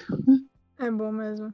Eu vi no cinema quando saiu, eu nunca Olha, revi e agora eu Isso é fiquei com vontade de. Não, mas esse filme é bom pra caralho. Esse aí É é. Você falou que tem ação na medida certa? Sim, tem. Mas a ação dele é uma ação fodida, muito bem feita. Melhor que de muito filme aí que é Uhum. tido como filme de ação total, tá ligado? Sim, sim. É, mas é que, é que assim, ele, ele, ele. Se você tirar as cenas de ação do filme, Ele funciona. ele continua um filme muito foda dos bastidores. Como eu falei, tipo, é, o, o começo, o começo do, do, do filme que você, você vê o diálogo, que, mano, ela, ela quer pegar todo mundo, tá ligado? E os caras não querem, os caras falam, mano, os caras tem que ficar solto porque tem que pegar o outro maluco, tá ligado? O outro é mais importante. E é até por isso que ela coloca o, o, o Del Toro na parada, né? Porque talvez se precisar, ele não vai deixar ninguém escapar, tá ligado? E ao mesmo tempo, ele e o Brolin, assim, os caras têm uma, uma amizade de um ficar meio que tirando o outro também, que, que, que depois aflora no 2, né? Mas esse filme, cara, é demais. mano. Que É que ele, é né? é ele, fun- ele funciona sem a. Tem sem, ação, a, sem, sim. sem a cena de ação, ele funciona. Isso é maravilhoso. É difícil, é difícil para um filme assim, esse tipo de coisa. E como eu falei, que trio aleatório, né? Concordar. Sim, sim, você não, não imagina. É até um absurdo ela não, a, ela não voltar pro 2, né? É triste a Emily Blunt Um não erro, voltar né? pro 2, mas Um é erro. porque É. ela tava já no. Ela não tava fazendo lá o Silencioso? Não, né? O 2 é de 2000 e... 2015, 2018, 2017, 17, 2018. 17. Tá, então ela já tava fazendo outras paradas já. Já tava 18, com um é. filme maior, né? Uhum. Ah, mas é um filme que bom, mano. Um filme que daria uma, uma notoriedade pra ela. Mas sim, Sim. Eu, eu, eu acho da hora o só, depois só ter os dois também. É, que o Lugar Silencioso é de 2018, né? Uhum. Ah. Tem Mary. Poppins também, enfim. É, então, aí ela já tava já com, com o contrato com a Disney já pra fazer as outras paradas, então é, é difícil sair fora assim pra, pra gravar um outro filme. E aí a gente sabe, não tinha o Villeneuve e tal, então é diferente, é, seria mais difícil mesmo. Uhum. Mas é um filme que, mano, olha, ele é um absurdo assim. O filme tem tipo duas horas, se eu não me engano, e você meio que não vê passar, tá ligado? É, vamos lá. Uma, uma- coisa rapidinho aqui que eu quero testar com vocês, pra ver se vocês concordam. Pera aí. Hum. Lutranspagenas. Deu pra ouvir? Deu. Caraca, isso aí. Esse aí foi o Gui. Foi o Gui tentando falar o nome da, da HQ em Nossa. francês. Faz de novo aí, por favor. Incrível. Incrível. Valeu, menino Gui. Guilherme é fera. Bom, é, vamos lá. Eu vou falar mais um aqui. Que eu acho que. que é desses filmes assim que, que, atua, que é filme de atuação. Uhum. Não importa o que aconteça no filme, a atuação tá sempre num nível muito alto, assim, o- os dois atores principais, principalmente. Que eu acho que quem me conhece sabe, que é o Whiplash, em busca da perfeição. Eita, que é porra, J.K. Simons e o Miles Teller num nível de atuação assim. É difícil alcançar, tá ligado? Esse é filme difícil é um manter. absurdo mesmo. Esse filme é um absurdo. O J.K. Simon até ganhou o Oscar por esse filme. É o melhor ator coadjuvante. E, mas, meu, é assim, é num nível de atuação que é muito difícil manter. Muito Uhum. difícil. Porque os caras estão de um jeito e tão. Você vê que os caras estão imersos naquela história. E o J.K. Simon, ele não parece ser um cara cuzão. Mas ele atua tão bem como um cara cuzão que você convence que ele é um cara daquele jeito. Uhum. Grita, xinga e joga as coisas no moleque. E é explosivo pra caralho do nada. Eu acho esse filme. Pra contextualizar, né? O moleque, o, o Miles Teller, ele é um, ba- um baterista de uma banda de jazz lá, tal, que quer tocar jazz. E aí ele entra numa escola, numa. numa. num curso, né? Enfim, numa escola, pra aprender a tocar. E aí tem o, o professor, que é o J.K. Simons, que ele é extremamente abusivo, extremamente arrogante, extremamente tudo que você possa colocar de ruim nesse cara. Mas ao mesmo tempo ele é extremamente profissional e muito foda no que ele faz. Então ele é, é essa balança. Sobreviver a esse cara escroto e aprender tudo que esse cara sabe. E chegar no nível dele.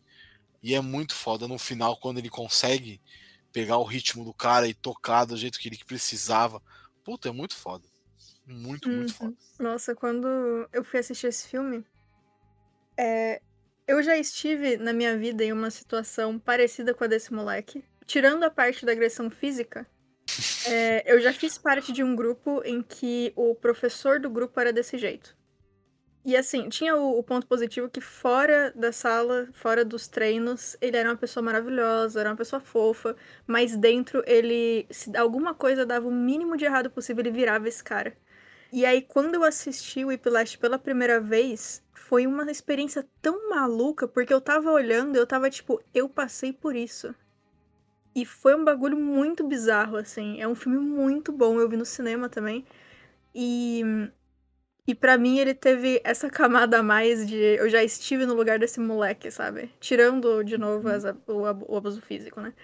Mas o resto todo eu presenciei por anos e anos e anos. E assim, eu já eu não lembro se eu já tinha saído do grupo na época que o filme saiu ou se eu tava pra sair do grupo, mas ele é um filme que me marcou muito por conta disso. Ele é muito bom mesmo. Assim, não é muito bom você ter passado por isso. Mas. É, não, não foi. imagina. Mas Mas, porra, é É. assim. Você vê a, a forma que o cara coloca, e é o mesmo roteirista, né? O mesmo diretor, se eu não me engano, do La La Land. O primeiro filme Ah, dele, né? ok. O Whiplash. Como diretor. Se eu não estiver muito enganado. Damien Chazelle lá. Que ele era, ele era editor, enfim, dos outros filmes. E acho que o Whiplash é o primeiro filme dele, como diretor. Ah, não, ele tem um outro filme aqui, mas é bem pequeno, não tem nada. É, não é o primeiro. O Whiplash é o primeiro como diretor e roteirista que fez grande sucesso. E ele consegue colocar o... a montagem desse filme é extraordinária. É, é um nível assim que você fala, caralho, o que, que eu tô vendo? E, tipo, coloca num nível muito alto. A barra é muito alta nesse filme. De construção, assim, e, e toda a ignorância que o professor passa, ao mesmo tempo de todo o conhecimento, toda a, técnica que ele tem, é, é muito desbalanceado, assim, é muito legal. legal. Como o moleque quer vencer aquela parada, né? Uhum. Quanto mais escroto o cara é, mais ele quer vencer o cara. E é interessante isso porque é um bagulho que acontece real, assim. Que, tipo, quando você tá numa situação nesse sentido, você quer. Você já tem aquela sensação de que você querer provar pra si mesmo que você consegue. E aí tem alguém que acredita em você num momento e no outro fala que você nunca vai conseguir porque você não tá tentando de verdade, você tá tentando. E aí vira uma bola de neve e no fim, assim, você melhora de verdade, dá certo. Eu não acho que tá certo? Não acho. Eu acho que a galera tinha que ser mais legal. Mas não, não, não são cicatrizes que crianças merecem ter pro resto da vida. Mas, mas assim, é um bagulho que funciona de verdade. E eles mostraram isso no filme de uma forma muito realista. E isso me surpreendeu muito, no- principalmente nesse- nos dois principais, nos dois atores, porque foi um bagulho muito real que eles fizeram ali e muito funcional no sentido de ser uma coisa que acontece no mundo real, sabe? E que são reações genuínas. E os caras estão de parabéns, os- diretores de. Os atores estão de parabéns, a- todo mundo tá de parabéns ali naquela equipe. Né, Julito? Sabe, eu assisti, assisti sim. Sabe que é, o que é mais maluco é que, assim, tipo, o, o principal é o, é o Miles Teller, né? Isso é óbvio, né? E, e é melhor que seja assim, que seja a visão dele da, da, da parada. Mas Uhum. é engraçado que o, o J.K. Simons ele ganhou por coadjuvante. Mas se na história tivesse, por exemplo, um pouquinho do background dele, talvez ele poderia concorrer como melhor ator, né? Concordo. Por ser o coadjuvante. De Uhum. tanto tempo de tela e importância para o filme. Mas, óbvio, para a história ser mais impactante, ela teria que ser em cima do, do É, a aluno. perspectiva, a perspectiva de quem É, tá é. sofrendo, Isso, né? a, a perspectiva É. de quem está sofrendo. É, Mas é, tivesse é um- muito bom, cara. O que eu gosto muito é a relação do Teller com o pai dele, tá ligado? De tipo, ele ficar às vezes escondendo do pai dele o que tá acontecendo e ao mesmo tempo em que ele às vezes vai também lá e meio que que fala em código com o pai dele que, que tá que tá ruim, tá complicado. E o pai dele entende o código, mas dá uma de desentendido e fala: Meu, se você quer parar, você tem que parar então, tal. É, mas o pai dele Uhum. sabe que não é aquilo que ele quer ouvir, tá ligado? Que ele quer ouvir assim: Meu, você é maior do que isso. Vai pra cima, você vai conseguir. Eu acho muito bacana essa, essa relação entre eles, né? E obviamente, né? Melissa Benoist, né? Minha querida Supergirl. Supergirl, que pariu. Supergirl. Vai, ela é maravilhosa, né, cara? Vou falar um negócio pra vocês aqui rapidinho. Uma última coisa Hum. sobre o filme. É uma grande injustiça esse filme ter perdido para Birdman. Eu concordo. Concordo. Birdman é chato pra caralho. É um puta filme chato. Porra, mano. A direção pode ser melhor? Beleza, a direção é melhor.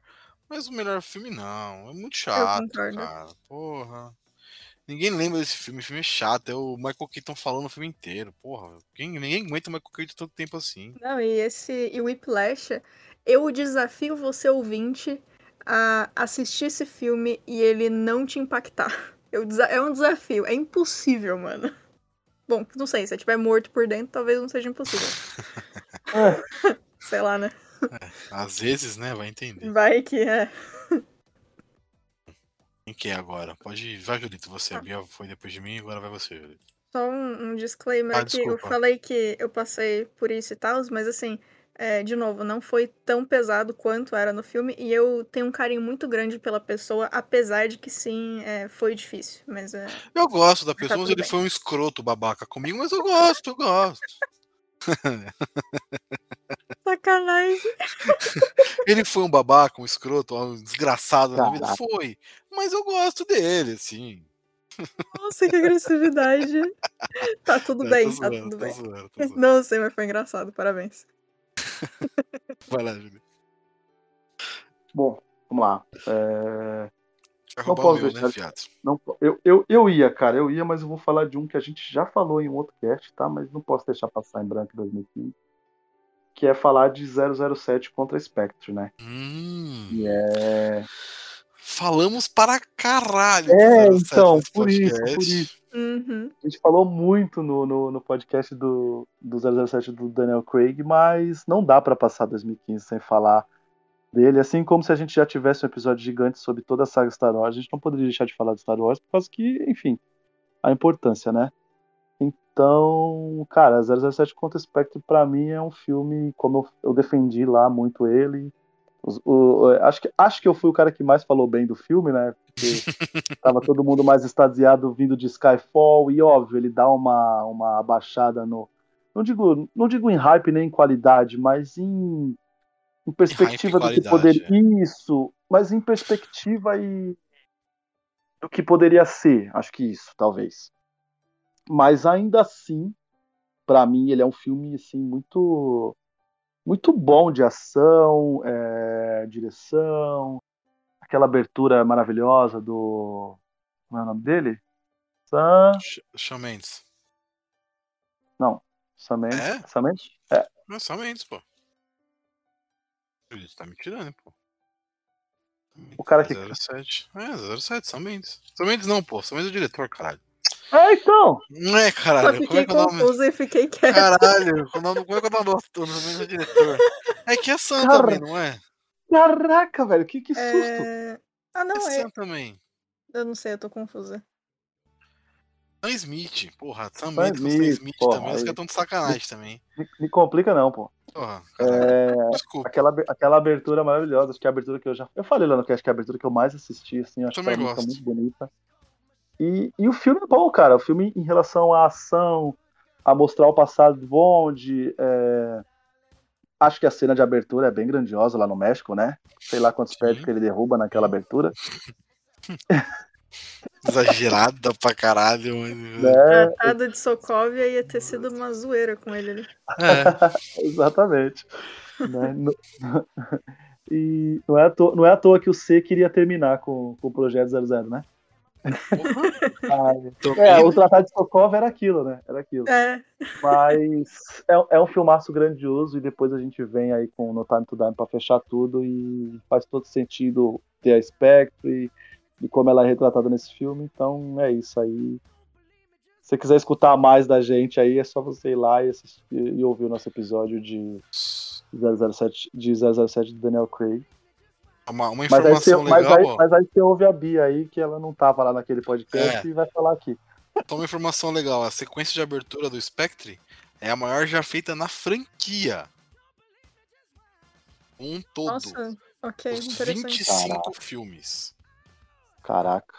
O único que chega perto é o 007 contra o Foguete da Morte, que é no Rio de Janeiro, no Brasil, no Carnaval, enfim, Entendi. Ah, entendi. Entendi, entendi, entendi. isso. Mas a maior, mais grandiosa é a do Spectre, até hoje. Eu, eu tenho uma relação engraçada com 007 porque eu acho muito divertido, mas eu nunca sei qual filme é qual, qual veio antes, eu nunca lembro. É que, Não tem problema. mano, é a mesma coisa que eu tenho com Piratas do Caribe. Tirando o primeiro, eu não sei onde começa um e termina o outro. Pra mim é um grande filme de seis horas. eu tive que abrir aqui pra olhar o que que era. É, esse aí, assim, a franquia do, do Daniel Craig é legal de acompanhar porque ela é uma linha cronológica, né? Diferente dos outros filmes que não são linha cronológica. Ah, dos outros atores, né?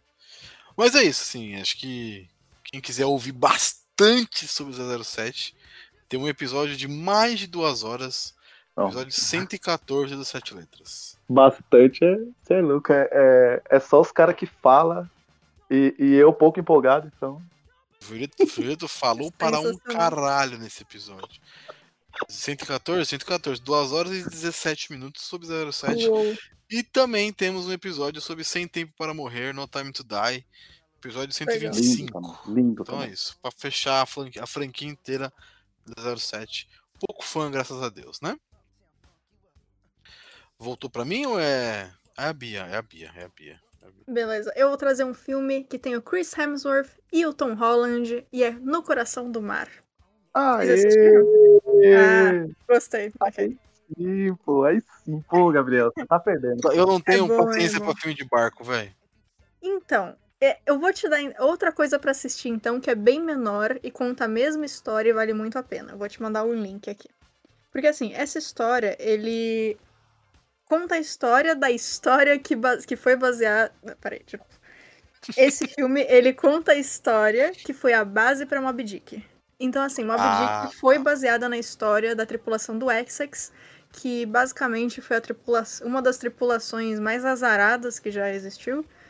E tudo dá errado, e é uma história que parece muito ficção, e eu mandei pra vocês aí no, no Discord um vídeo incrível. Tem uma moça chamada Caitlin Dory, eu acho que eu já falei dela aqui, se eu não me engano. Ela tem um canal chamado Ask a Mortician, que é pergunte pra Mortician, agente funerária.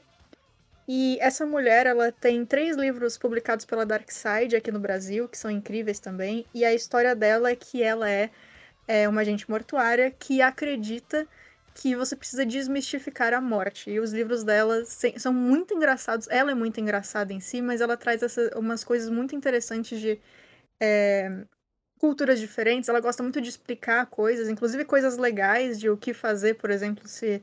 é, se você quer ter certeza que o seu funeral vai ser como você quer que seja, que papelada que você precisa, dependendo de qual estado, enfim. Ela é muito, muito, muito boa. Eu não sei se tem legenda em português o vídeo dela, mas ela fez esse vídeo sobre a história real de Moby Dick e, como eu disse, é uma loucura completa. O filme, ele muda algumas coisas, porque tem que ser um pouco mais. é, Eles tiveram que tirar algumas coisas mais pesadas e colocaram umas coisas mais fantasiosas, porque é um filme, enfim, precisava pra manter e tal. E a gente tem o Chris Hemsworth como personagem principal, o Tom Holland ali do ladinho. Tem o. Como é que fala o nome dele? O Cillian Murphy também. E cara, basicamente. a todo mundo sabe quem é, mas ninguém sabe o nome, né? É. Exatamente! Exatamente. Eu anotei aqui porque eu sabia que eu ia esquecer.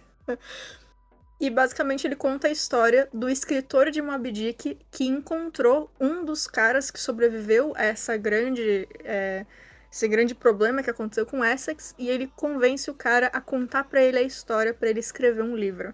Então a gente vê esse escritor conversando com essa pessoa e as cenas do passado de o que aconteceu com esse navio, da onde veio a baleia, por que, que a baleia é uma grande coisa e tudo que deu de errado e como foi uma história complicada. E assim, ele é um filme muito divertido, no sentido de Não tinha como não ser, né? Você tem o Chris Hemsworth e o Tom Holland, eles são excelentes. E eles têm uma química bem legal. E o Tom Holland é o moleque que acabou de entrar na tripulação, ele não sabe direito o que tá acontecendo, então os caras aprontam com ele. É sempre bom de ver essas coisas, tadinho. E. E como, apesar de ser baseado em Mob Dick, eles se basearam mais na história real, ele tem sim o rolê todo da, do ódio à baleia, que todo mundo espera de Mob Dick, mas ele é muito focado também em como é você estar num navio, como era você trabalhar com isso de tentar pegar o óleo da baleia, o quanto é complicado, o quanto é perigoso e o quanto os marujos precisam estar em sincronia, senão todo mundo morre.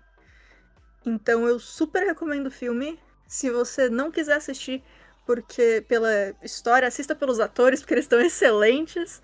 Se você gostar de Marvel, aí, ó, vai ver porque os dois estão lá e eles estão muito bons. Caralho, E- tem o.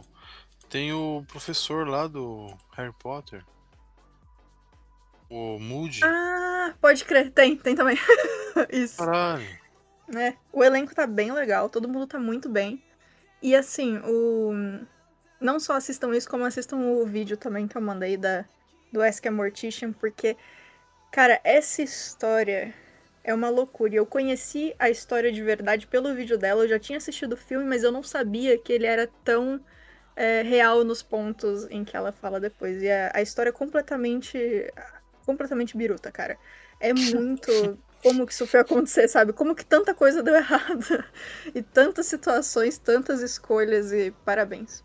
O filme é realmente muito divertido, assim, e muito bom. Fiquei feliz que o Julito viu, gostei da animação dele. Fiquei Ah, eu, eu, eu adorei esse filme, eu, eu coloquei ele na, na minha lista, mais como menção rosa, que eu achei que talvez é, vocês não teriam assistido, tá ligado? Justo. Mas gostei, gostei muito, porque eu, eu vi esse filme assim, e depois eu fiquei muito arrependido de não ter visto ele no cinema. Concordo. Eu acho que tem algumas cenas assim que elas são tão grandiosas que deve ter sido lindo Uhum. assistir tipo, naquela escuridão, tela grande, talvez você deve ter se achado até parte da tripulação, tá ligado? Uhum. E, e, e como você falou, assim, essa mescla de. É, é que assim também, vamos, vamos lá. É tanta. É tanta gente junta num lugar que eles precisam realmente ter um lance de irmandade. Então, tipo assim, Uhum. tem hora que eles estão conversando um pouco antes de, de acontecer algo muito grandioso. E tipo assim, cara, esses caras estão há tanto tempo juntos que, tipo, eles são, tipo, eles se conhecem demais. Então eles conversam de uma forma tão natural. E aí acontece Uhum. uma coisa tão grandiosa que se fizesse, por exemplo, dois dias que eles estavam lá, é, daria uma bosta grande. Mas os caras se entendem tanto que no olhar eles sabem o que tem que fazer, sabe o que cada um, a função de cada um. E funciona e você acredita. E é muito legal, Gabriel. É, muito. É, é valor histórico demais, cara. P- pelos dois lados, assim. A gente vê a história, por exemplo, de como era antigamente esse lance do. do da, da busca pelo óleo lá, né? Enfim. Uhum. É, enquanto também as pessoas acreditavam em coisas absurdas, né, em, em lendas e superstições, e você saber que, que é uma história real que deu, tipo, coisa para um livro que é, tipo, de mega importância no mundo, tá ligado? Uhum. Que pode ter sido a porta de entrada para milhares de pessoas, sei lá, gostarem de literatura por causa desse livro, e a gente vê a história do cara escrevendo esse livro. É muito bom, cara, eu recomendo demais, Gabs. Eu, eu acho que você vai gostar do filme, principalmente por causa do elenco, tá ligado? Posso dar uma chance. Posso dar uma chance. Eu, eu, acho, eu acho que você vai gostar demais, cara. É, eu recomendo bastante. Bom, eu vou mudar uma, um da minha lista aqui, tá? Não me Beleza. julguem, vou mudar. Não vou falar do filme Marvel. Chega de Marvel nesse podcast. Mentira, Até logo- cheguei pra ler aqui se eu tinha colocado, mas eu não coloquei nenhum, tá tudo bem. Não, não, não, não. não. Eu, é, eu, não, eu não pus nenhum. Não, não, não, não. Eu vou falar de, de um aqui que me fez chorar no cinema. Tranquilamente. Legal. Creed, nascido para lutar. Puta que pariu. Uhum. Só não pus na minha lista porque eu sabia que você ia trazer. Eu tinha É esquecido bom, dele, acredita? É, então, quando eu vi a lista ali, eu Eu falei, esquecido, eu porra. dei uma olhada aqui agora, eu falei, caralho, esqueci do Creed. Enfim, Cara, Creed é Creed, maravilhoso. Nascido para Lutar é um filme, é uma continuação, né? Um remake continuação das histórias do Rock Balboa. Que eu gosto muito, eu sou fã do rock, sou fã do, do- de toda essa, essa mística que é criada em cima desse personagem. Eu gostei, uma coisa uma parada que eu gosto desse filme é que ele renova sem ignorar o passado. O passado existe naquele universo, existe a história antiga, os personagens estão lá, o passado, o passado não é renegado nessa história. Ele existiu e a partir de agora é uma nova história com um novo personagem, que é o Creed, o Adonis, filho do, do Apollo Creed, o Apollo Doutrinador, que é uma bizarro, mas o ter essa e é, é, o universo Rock Balboa estar ali no ombro de outro personagem agora. E o que me fez ficar muito triste nesse filme, que me fez ficar realmente, que me fez ser um chorão, como sempre sou, foi a parada de, de ver o Rock Balboa desistir. Porque a gente vê por seis filmes o Rock nunca desistir. O Rock sempre foi o cara que lutava, que estava pronto, que enfim, que nunca arregou por uma batalha. E no Creed Uhum. ele, arre, ele arrega, né, pro câncer.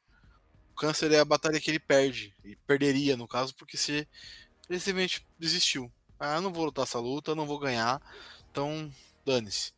E isso fez, tipo, bateu muito, que eu falei, caralho, esse não é o rock que eu conheço. Não é o rock que eu aprendi a gostar e tal.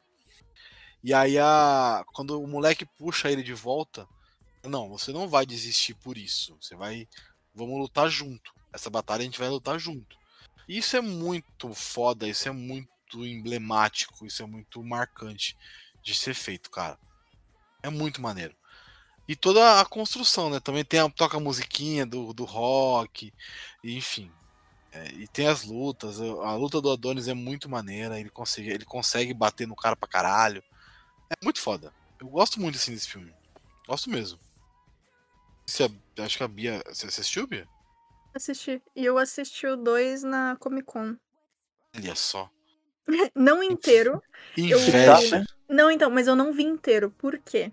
Tava chegando no finalzinho do filme, eu tava adorando, mas aí um amigo chegou na Comic Con e ele não ia ficar muito tempo. Aí eu saí da, do painel pra ir lá andar com ele. Abraço, Calisto. Saí de Creed por você.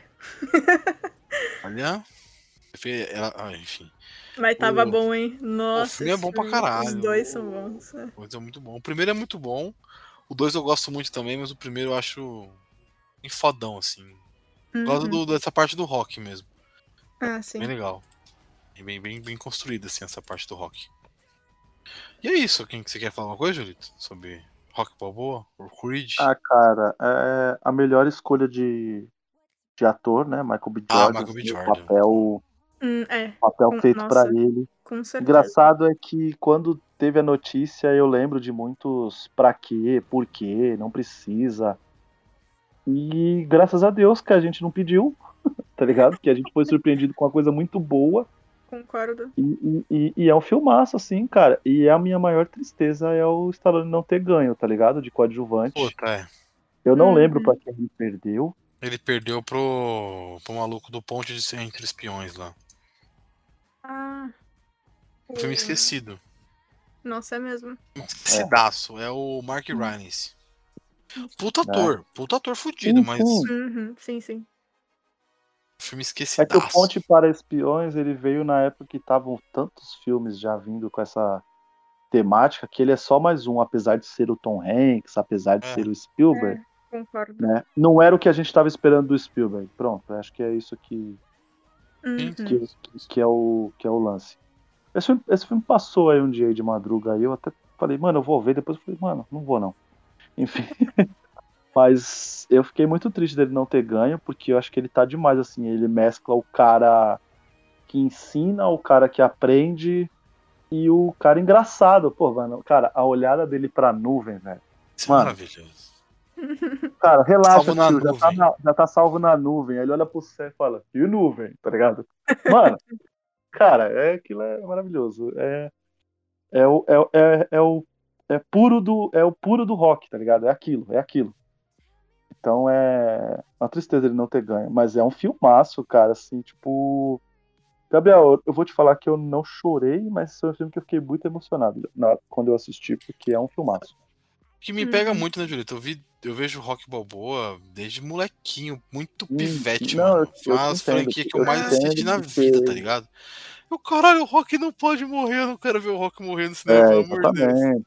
É, Foda, é foda. por exemplo, foda. o, o, o final, o final do 2, assim, me deixou, assim, mega emocionado, assim, na hora que, que ele entrega a bolinha pro, pro, pro neto, assim, sabe? Cara, aquilo pra mim é, é demais. É, que ali, ali fecha o ciclo dele, né? Tanto que não vai ter mais e- ele, tá bom. E, tá e o bom, Balboa, né? O Balboa, tá ligado? O Balboa, Balboa eu chorei demais, cara. O Balboa eu chorei demais no cinema. A hora que ele fala pro Polly, velho, ele fala, Polly, aquelas coisas não estão mais lá, tá ligado? A hora que ele fala que não tá mais nada no porão, assim, que ele, quando. Depois que ele já lutou algumas, alguns rounds, né? Não é nem todos quando ele fala isso pro Polly. Cara, aquilo, nossa, é, é de chorar, é maravilhoso. É um, é um, é um puta personagem que, Uhum. que talvez tenha, tenha moldado a gente para algumas coisas é, como produtor de conteúdo e na vida, né? Tipo, de não desistir, de encarar. E realmente, isso que você, isso que você falou é muito potente, esse poderoso, Gabriel, da gente nunca imaginar ver o Rock, o Rock desistir, mas a gente quase entende o porquê que ele quer desistir. Cara, ele não tem mais ninguém ali com ele, tá ligado? Sim. É, Tipo, sim, se sim. o Adonis não vem, ele não sai daquela vida dele de que era abrir o restaurante, compra as coisas, conta uma história para duas, três pessoas, sabe? Então, tipo, é, é, é foda, é, é- é maravilhoso, é uma boa lembrança. Quase que passou, hein? Quase passou. Quase que não entra. Ia ser uma. Eu ia ficar muito triste se passasse, não falasse. Mas ainda bem que lembrou. Agora vai, Bia. Eu vou falar de um filme de terror agora. E é A Visita. Tem lá no Netflix, se alguém quiser assistir. E é a história de dois irmãos que vão passar um tempo na casa dos avós que eles não conhecem. E eles decidem fazer um documentário sobre a viagem. E aí o Shyamalan chega e ataca o roteiro com plot twists. Ele, né? Shyamalan. Shyamalan. Shyamalan, Shyamalan, né? Sem- É ele sendo ele. É, não pode esperar muita coisa Isso. dele, né? E assim, uma coisa que eu gostei muito desse filme é. Ele é a, aquela parte básica de tudo que você vê filmado. É o, o basicão de câmera na mão e câmera em lugares específicos. Então, é, tem esse fator de. É, o medo pra mim não funciona muito, mas o- aquele fator de, de nervosinho que as pessoas normalmente sentem quando o bagulho é. Quando você tá vendo do ponto de vista da pessoa nesse sentido de a, a câmera ali, né, no, no momento com ela mexendo junto, enfim. E é, a gente vê muito mais os quatro atores principais do que qualquer outro personagem. E os quatro são muito bons. As duas crianças estão excelentes. Eu não lembro de. Eu não fiz a pesquisa pra ver se eu conhecia outras coisas delas. Eu posso ver aqui. Mas os dois senhores, eles vão muito fácil de velhinhos fofos pra sai daqui, meu Deus, socorro, sabe? Sai daqui, meu Deus, socorro, é maravilhoso. Ó, Gabriel, imagina que você tá mega empolgado pra fazer uma viagem pra ir rever alguém que você gosta bastante. E quando chega lá, você pensa assim, cara, acho que talvez essa vai ser a minha última viagem que eu vou fazer na vida. É isso, tá? Exatamente. Esse é o filme. É isso. Esse é o Essa é a filme. sensação, é. E aí é contigo, cara. Como você vai que brisa. encarar né? isso é com você. Que brisa. É, e o, o filme ele tem alguns momentos específicos muito interessantes, tipo, pra quem já assistiu vai saber do que eu tô falando, pra quem não viu, quando assistir vai reconhecer. Um dos meus favoritos é o momento embaixo da casa. Ai, Aí, ó. caralho. Exatamente. e é muito interessante porque o Shyamalan ele consegue fazer aquele sentido de tipo assim, tem hora que, não, beleza, tá tudo bem. E aí acontece alguma coisa e os personagens dão uma desculpa que faz sentido, mas você fica meio, eu não sei se eu acredito em você. Essa sua carinha aí não tá me convencendo, sabe? Você fica o filme inteiro nessa de vai e volta de não, beleza, e eita, acho que não. E ele faz isso de uma forma muito boa, os atores entregam muito bem o que eles têm que entregar. Principalmente, de novo, os velhinhos estão de parabéns. As crianças são excelentes também, mas os velhos, mano, nossa, eu eu, eu não sei por que, que eu ainda não pesquisei pra ver outras coisas que eles fizeram. Porque eles estão muito bem, muito, muito bem. E É, é. Mas é filme Shyamalan, né? O filme Shyamalan, assim, é que o Shyamalan, ele tem... Gente pode, Para. pin... Deixa eu falar. Ele tem... a gente pode pensar filmes bons na carreira dele. Uhum. Porque, por exemplo, tem Sinais. Sinais é excelente. É, Sexto Sentido, maravilhoso, sim, extraordinário. Uhum. É, Corpo Fechado, é legal. Legal. Tem problemas, mas é legal. Você precisa reassistir, reassistir pra entender. Uhum. Fragmentado, é um filme bom. Vidro, Bom. hum, Fragmentado é um filme bom. Vai pra é um porra. filme bom. É um filme, tá bom. É um filme bom, mas a atuação do, do, do maluco é que é o, o charme do filme. concordo. Não é, não é a direção dele.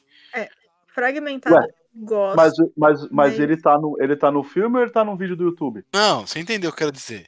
Não é o. Não é o. A, a Não mão é culpa dele Shyamalan, não é a mão Não é culpa do Shyamalan. É, Ele só eu- escreveu os, ele só escreveu os personagens, deu as personalidades, falou Não, como o cara mas tinha não que é- fazer mas- e o cara mas- fez. Foi só mas- isso. Mas Faz não sentido. é a parada dele de ficar fazendo as, os plot. Não, Sim, é a sim. atuação do cara. Eu Entendi. concordo. é. São as nuances que o cara tem quando ele tá atuando, né? Não é tanto. Tipo, o roteiro é legal. Tem coisas que eu não gosto em fragmentado, tá? Eu, eu não gosto da- do final e do rolê todo da, da personalidade. É, de virar um monstro lá. Ah, mano, eu Meu achei Deus, uma Brasil. droga. Desculpa. Meu Deus, Brasil. Antes disso, Brasil, cara, daqui. eu gostei de todo o resto. Sério. Esse, essa é a única parte do filme que eu Eu fiquei. também, "Ah". é. O cara fica andando pelas paredes. Eu falei, ah, não, É, não, aí, ah, esse- É, eu achei too aí, much. isso, Não, isso aí foi, isso aí foi foda mesmo. não precisava, né? Aí, por exemplo, Vidro. Vidro é um filme ok pra bom, mas Sem muito spoiler, não ok. vi ainda. Eu É não vi muito- ainda também. Eu não vi porque eu muito, ó. preguiça. Muito ok, assim, nada demais. Uhum. Aí você vê esse tempo, puta filme problemático do caralho, assim, de assistir. Você fala, meu Deus, velho. Eu não vi ainda. Eu quero um ler o filme quadrinho. excelente. Um filme Difícil, cara. excelente do Shyamalan que ninguém aqui pode falar que é ruim é o Pequeno Stuart Little de 99. Ah, Né? vou ficar quieto, viu, mano?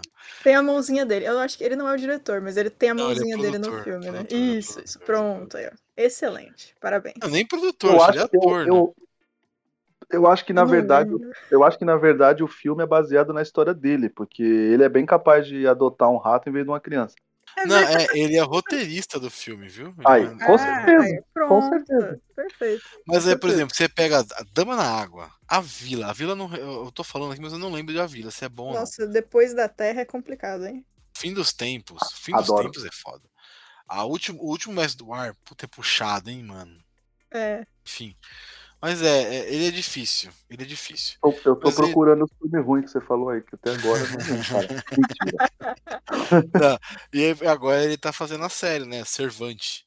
Que é uma maluquice dos infernos também. Na, na Mas é ele, né? TV. É, é, a É, vida- a é- é o é a rolê dele. é a característica dele, né? Sim. O rolê sim, dele é fazer isso aí.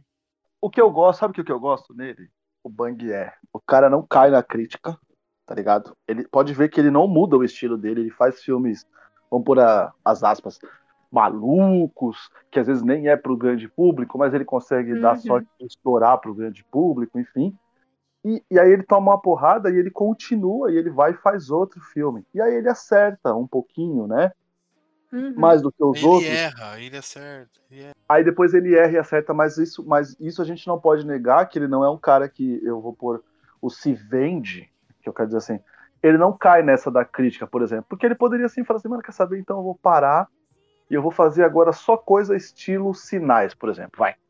Ah, ok. não. Mas É. não, o cara continua trocando de, de, de, de gênero, de coisa assim. Eu, eu, acho, eu acho isso maravilhoso, tá ligado? Eu acho isso Concordo. demais. Eu gosto, eu gosto muito disso. Acho que eu acho, acho que faz parte do, do charme de querer ir ver os filmes dele, tá Olha. ligado? Uhum. Acho que ninguém nunca defendeu tão bem o Shyamalan, viu? Na vida. Concordo, nem ele. Nem Ele defendeu tão bem na vida assim. Não queria falar, não. Ele vai achar esse áudio, ele vai traduzir, e quando alguém perguntar quem é você, ele vai mostrar o- a parte escrita, assim, em inglês do áudio. É isso aí, ó. Ninguém- É nem isso. ele mesmo se defende tão bem assim. Mas é, isso que eu mas eu- é que é realmente, é realmente o, o, que- o que eu acho maneiro nele, tá ligado? Porque, ele- mas, gente, é, esse cara tomou muita porrada depois de. Qual que foi? Depois da vila foi o Dama na Água e depois foi o Fim dos Tempos. Água. Vocês lembram o Fim dos Tempos? Cara, Cara, fim dos tempos é fraco. tudo bem, né? que, Mark tudo bem que o filme é é- ruim. Tudo bem que o filme é Nossa. ruim. Não, não, não, não. O senhor, o senhor não vai falar mal do, do meu querido Mark Wahlberg aqui, não. Peraí. Não Mas pode. enfim. Mark. É, o fim dos tempos é muito ruim, tá ligado? E ele poderia ter tipo, mudado ali, tá ligado? E não, depois o cara vem com outro filme maluco tá ligado? Ele até tenta fazer lá umas coisas que não são autorais, que não dá certo mesmo, aí que não dá certo mesmo, que é o Depois da Terra, o Último Exuar. Depois o cara olha e fala, mano, quer saber? Eu vou fazer tudo. Aí ele acerta pra caralho com o fragmentado, vocês dois estão errados, entendeu? Desculpa. E, e aí depois. Mentira. Mas é isso. Mas o, eu preciso dizer que assim, o, o Fim dos Tempos é um filme ruim, mas eu adoro só porque tem a Zoe Deschanel. Eu gosto de tudo que tem ela, cara. Eu gosto tanto dela. Ah, ela é tão bonitinha. Ai, não dá, desculpa. Esse Eu- filme. Eu, eu, O assassino seu vento, vai se lascar, mano. eu, Ai, eu, ai, ado- tô zoando. eu adoro, eu adoro o, o seu. O seu, tudo bem, ô Bia. É muito bom, tá ligado? Você fala um negócio, a tudo pessoa não bem. concorda com você, você fala, não, Bem, tudo bem. É. Tudo bem, caguei pra sua opinião, eu gosto. Foda-se. E tudo bem. É isso. no final é isso. Quem que é agora? Eu perdi já total, já li Eu não faço sequência. Não faço ideia. Agora acho que é o Julito, né, Julito? Você falou, você falta quantos pra você, Julito? Um, dois, três, quatro. Eu falei, eu falei de cinco. E eu tô achando que você vai pular um aí, eu eu vou Não, roubar não, não. você, não, mano. não, não, não, não. Pode ir, pode ir, pode ir, pode ir. Agora é você. Que a Bia tá no roubar? último também, eu tô no último. Sei. Puta, e se eu roubar o que você quer falar? Pode roubar, pode roubar. Eu tô com um montão aqui. Eu fui, eu tava pegando Tá. aqui alguns. É, tem Eu uns quero extras, falar, eu quero falar, eu quero falar de um. Eu, eu quero falar de um que eu sei que a gente vai fazer um rapidinho, tá ligado? Uhum. Eu vou falar ele agora. Pode falar. Então eu quero falar de Pegando Fogo. Ah, não, não tá na minha lista, não. Pode falar, Não tava? Não. Jura? Juro, juro, juro, não tá Eu, mesmo. eu achei que eu achei que você ia ia falar dele. Caralho, eu, eu, eu, Ah, eu não, eu não- li a lista de vocês, né? Eu tô muito louco. Eu não vi Vocês esse filme falaram que pôs a lista aí, eu não vi. Hum? Cara, esse filme é, é, é muito bom, assim. É... Eu, eu achei, inclusive, quando você ia falar de, tipo, é um filme focado nas interpretações dos dois personagens, eu achei que você ia falar dele, Gabriel, não do Creed, tá ligado? Não. Eu até pensei que ia ser dele, porque metade do filme é o Omar Sy e o Bradley Cooper, né? Isso Sim. com certeza, né? Sim, sim, sim, sim, sim. É, bom, vamos lá. Pra quem não, não manja a história, o Pegando Fogo acompanha a- o Adam Jones, que é um, um chefe mega conceituado em Paris, né? Só que ele é um cara que a carreira dele ele se perdeu aí pro, pro, pra, pro álcool tal, perdeu mulher, perdeu tudo. E aí ele vai, ele volta para os Estados Unidos e aí depois ele vai vai para Londres para tentar recomeçar. E aí o restaurante dele começa tipo a, a ter uma, uma voltar a ter re- relevância, né? E o cara tá tentando ganhar uma estrela Michelin, né? Que é a, o Oscar, vamos dizer assim, da, da gastronomia. É isso? Seria isso? Sim. Basicamente, sim. é. né? E, e a gente vai acompanhar, e o bacana é que a gente vai acompanhar bastidores de, de, de, de, de cozinha mesmo, de restaurante, mas a gente vai acompanhar mais ainda a história, o entorno do cara, tá ligado? Do cara que, tipo, que toda hora pode cair numa tentação, de que fez tanta merda na vida que as pessoas não confiam nele, que sabem que ele é um puta profissional, mas que ele não é uma boa pessoa. E isso fica bem claro em alguns diálogos e até em algumas coisas que ele, em algumas é, coisas que ele faz ao longo do, do, do filme. E é muito bacana acompanhar isso, cara. Tudo que tem esse, esse, esse lance de, de gastronomia, quando é muito bem feito assim, é, fica bem bacana, assim. Esse filme é uma grata surpresa. Ele é mega escondido, mano. Um monte de gente não assistiu. Eu e o Gabriel, acho que a gente não cansa de falar desse filme, né, Gabs? A gente sempre marca de gravar o Rapidinha. Vai sair um dia, eu espero que sim. Mas se, se não sair, por causa de agenda, enfim, a gente vai falar um pouquinho dele aqui. É, eu gosto muito porque não é, não é só ele, né? É a atuação dele do Omar Sy, mas também tem o Daniel Bru. É esse o Daniel Bru, né? Tem o Daniel Bru, É, é. tem a Sienna Miller. E a Sienna Miller ele também tem umas cenas dela que é muito foda deles Ela, mano, você é louco, ela é. hora, é muito da hora. bacana. Ela aguenta Ela- uma ela é- porrada ferrada com ele. Né? Sim. É, ela é o pique daquele lance que, tipo assim, eu não vou, eu não vou abaixar a cabeça pra você, não. Primeiro, porque eu sou tão boa quanto você, e segundo, que você já fez muita merda na vida. Dá uma segurada aí, amigão. É, e ela é fodida também, né? Então, cozinheira boa também. Mas é isso, é um puta filme legal, mano. Um filme maneirão mesmo, assim. Eu não lembrava que era 2015, por isso não tá na minha lista também, viu? Caralho, tem um monte de filme de 2015 que eu não vi aqui. Mas é realmente, esse filme é muito bom. Muito bom. Bia acho que não assistiu, né? Não A vi, Bia coloquei não na vi, lista aqui. não. Põe aí, Bia. É um, é um filme maneiro demais, Bia. Está na Netflix. É um Pior filme maneiro que demais. eu vi a capa já várias vezes, falei, quero ver, e aí eu esqueci, e é isso. Não, esse, esse vale a pena, porque ele, ele é, é o Bradley Cooper sendo o Bradley Cooper em atuação. Se Ah, você gostou daquele filme Careia de Gaga, tá Uhum, ligado? É Sim, no mesmo nível de atuação, assim. legal. Alto nível. É, eu acho que é a pegada dele assim, né? Tipo, esse aí, o Nasceu uma Estrela, o Pegando Fogo. É, fazendo o lado, cara bo- o, quebrado, lado, né? o, o, o lado bom da vida e o Sem Limites, cara. Acho que são, assim, os Nossa, quatro é. filmes do cara que, mano, porra, o Nossa, cara o deu lado tudo bom de da si, vida. assim, cara. Bom Tudo cara quebrado, né? Tudo cara É. Uhum. fudido. Ele é bom nisso, né? Ele é bom nisso, ele é bom nisso. Bom, chegou no meu último. E eu tô em dúvida. Total, assim, qual Não, que eu falo. mas qualquer Sim. coisa, a gente faz assim, a gente fala do, do nosso último e aí a gente cita os extras, tipo, ó, a gente É. colocou de extra isso e é XYZ, é nóis. É, aí a Vamos gente lá. só não dá a sinopse do que É, for extra, fala, a gente né? acha que o pessoal É. pode ir atrás. É uma boa, boa. Então, fala, então vamos É. lá. Então eu vou de eu vou de do que tava na minha lista mesmo aqui. Então, eu comecei a olhar, eu vi Brilha, um monte de filme. Bom, vamos lá. Jurassic World. World. Muito, nossa, feliz. Cara, que filme maneiro, que filme gostoso. Porque, Uhum. apesar de ter. Eu, eu fiquei em dúvida de colocar ele por causa do Chris Pratt. né? O Chris Pratt É. se mostrou um grande babaca. Mas a gente Mas, tá de mal dele. mas É de mal, é ele, muito bom. ele é um. Ele meio que ocupa ali a- o papel do Sanil, né? Do primeiro filme. Uhum. Do... Sanil é o nome dele, do, do ator, não é? Isso, isso. Que, o, que, ele, que é o historiador, que é o cara que conhece ali dos animais, que, que entende aquele universo. Cara, é É tão o legal. Owen. Grady. É É isso. isso, né? Do. Do. Chris Pratt, né? Isso, Chris Pratt, é o Ah. Owen Grady. É, então, mas é um filme tão legal assim que te coloca no, naquele universinho e. E, e- e- pô, mostra de novo aquele universo que a gente conheceu lá atrás, lá em 90 e pouco, com o Jurassic Park. E renova, né? Ele não só traz de volta, mas ele dá uma renovada, ele dá uma nova cara pro negócio. É uma franquia de sucesso, né? Uhum. bateu mais de um bilhão e meio de, de bilheteria nos cinemas. Então, porra, é foda. Tem muita coisa legal, né? O final eu acho muito maneiro. Que o Uhum. final é o, é o Tiranossauro Rex do primeiro filme lá de 90 e pouco, que salva eles agora. É muito bom. Então tá tudo no mesmo universo real, assim. É bem, bem da hora. bem da hora. É mais uma história que renova, renova o filme continuando. Uhum. Eu acho isso. Eu, eu gosto muito de histórias assim, de filmes assim. Não precisa dar sinopse, né? Eles vão lá, estão num parque de dinossauro e dá bosta. É isso. É isso, é É isso. isso, é isso. Deu merda, os dinossauros ficando soltos no parque, uma galera morreu comida pro dinossauro e é isso. Nossa, Ah, É uma e- ideia bosta de ter um parque com dinossauros. Exatamente.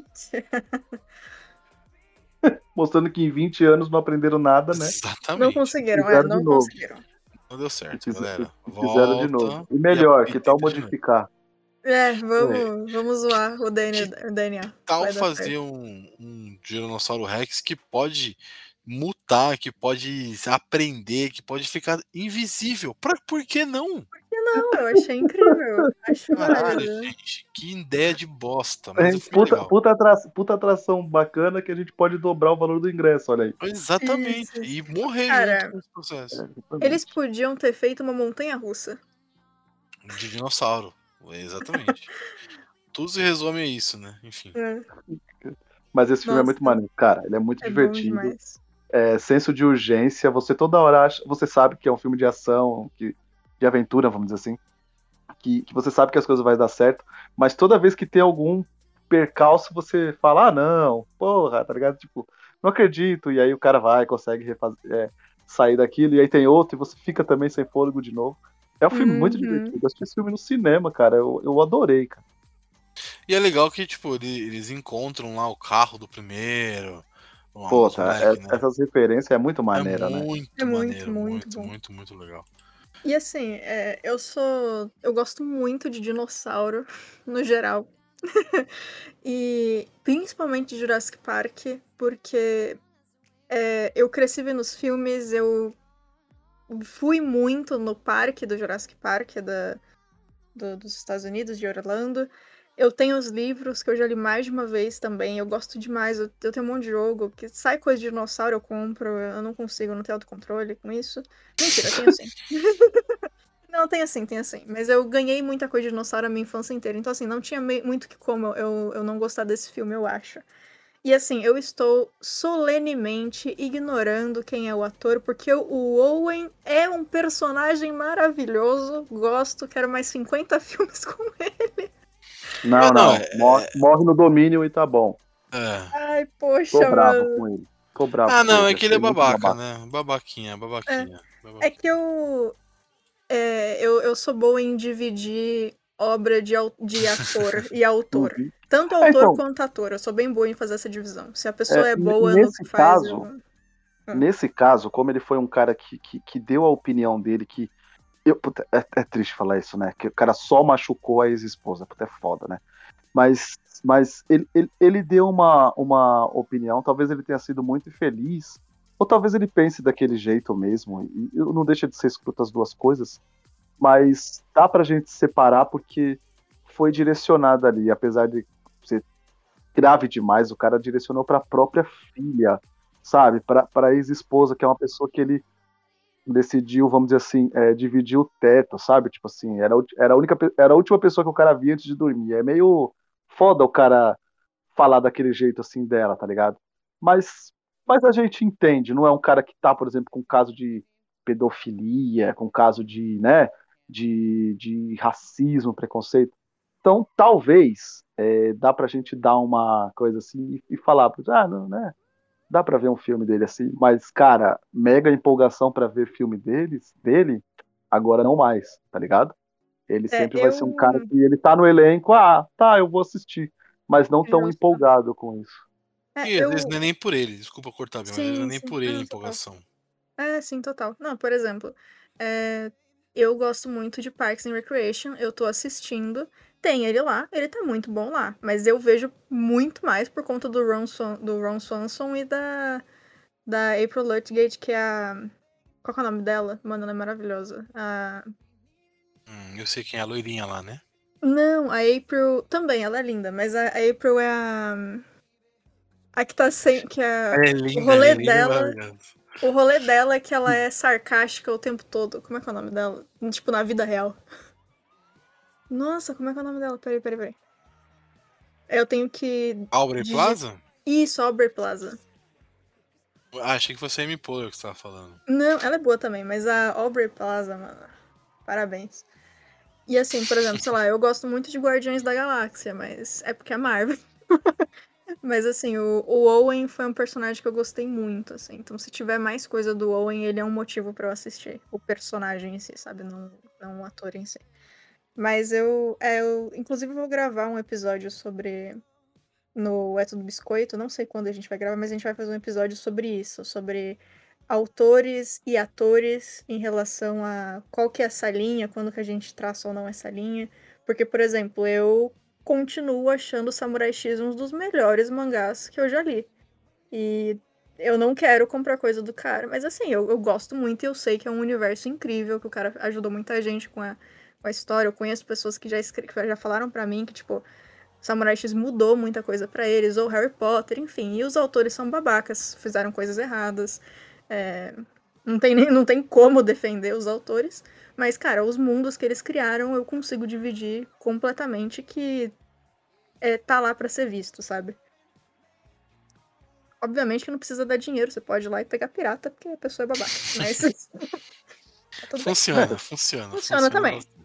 Apesar de que tem o fator também que não foi só a pessoa babaca que fez o produto, né? Envolveu um monte de gente que merece esse reconhecimento Sim, também. sim, sim.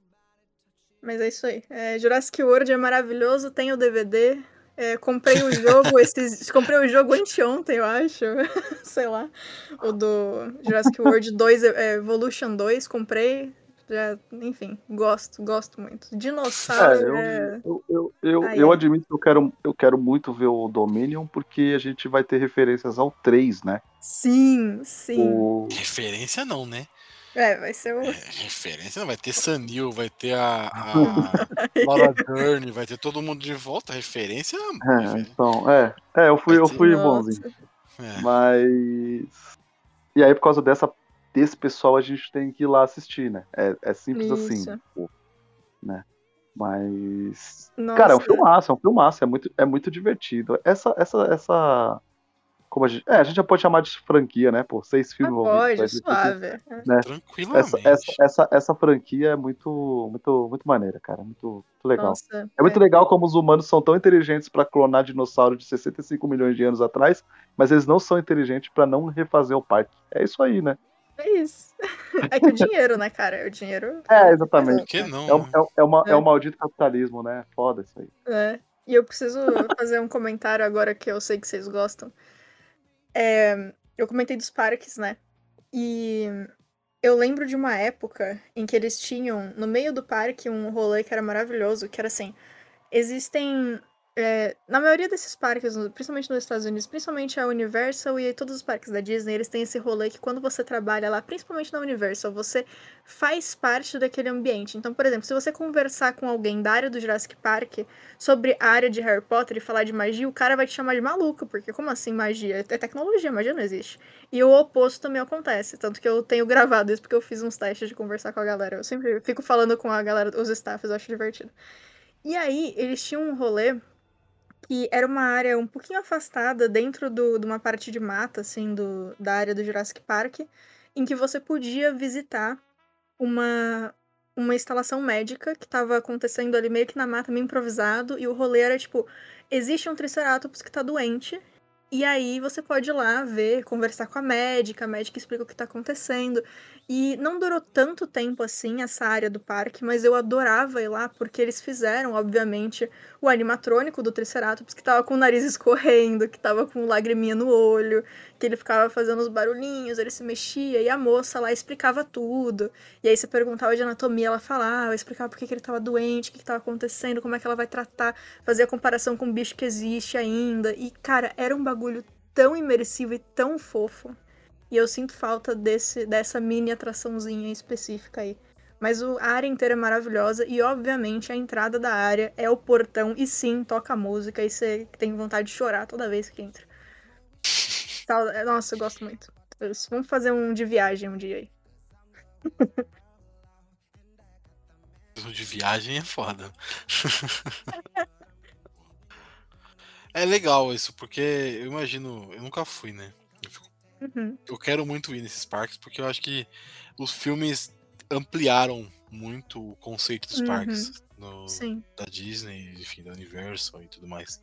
total. Mas agora vai lá, agora quem quer? Vai lá, Bia, o seu último. Ok. É, eu trouxe uma animação chamada O Rapaz e o Monstro. É uma animação do Mamoru Hosoda e ele é o diretor de Crianças Lobo, de Summer Wars e A Garota que Conquistou o Tempo. E esse filme conta a história de um garoto de 9 anos.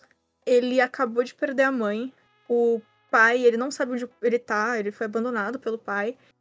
E ele se desespera é, foge de casa, foge dos parentes que ele ainda tem, e ele atravessa um portal e vem para um mundo que é o mundo dos monstros, entre aspas.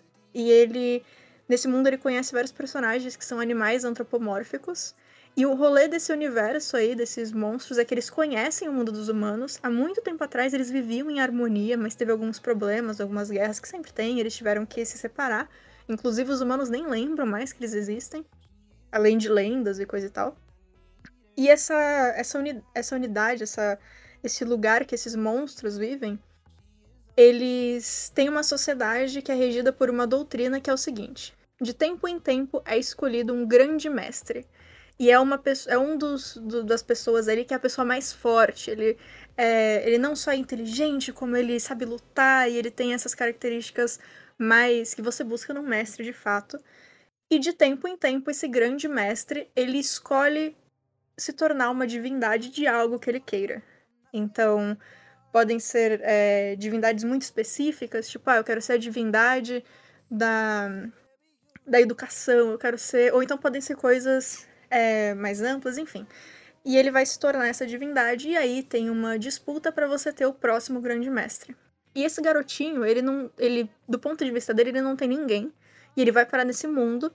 E um cara, ali, um urso, fala para ele: Você vai ser o meu discípulo. Porque você apareceu aqui, você me seguiu. E eu preciso de um discípulo para lutar e ser o grande mestre, porque eu quero ganhar essa zoeira. E aí você acompanha esse menininho decidindo se ele volta pro mundo dos humanos, se ele aceita e fica ali e aprende essas coisas, aprende a disciplina que ele precisa ter para lutar, para ser essa pessoa. Se ele cresce ali naquele mundo de monstros que no primeiro momento assusta tanto ele, ou se ele volta pro lugar que ele já conhece, mas que ele não tem mais nada e que não tem mais ninguém que ele ama.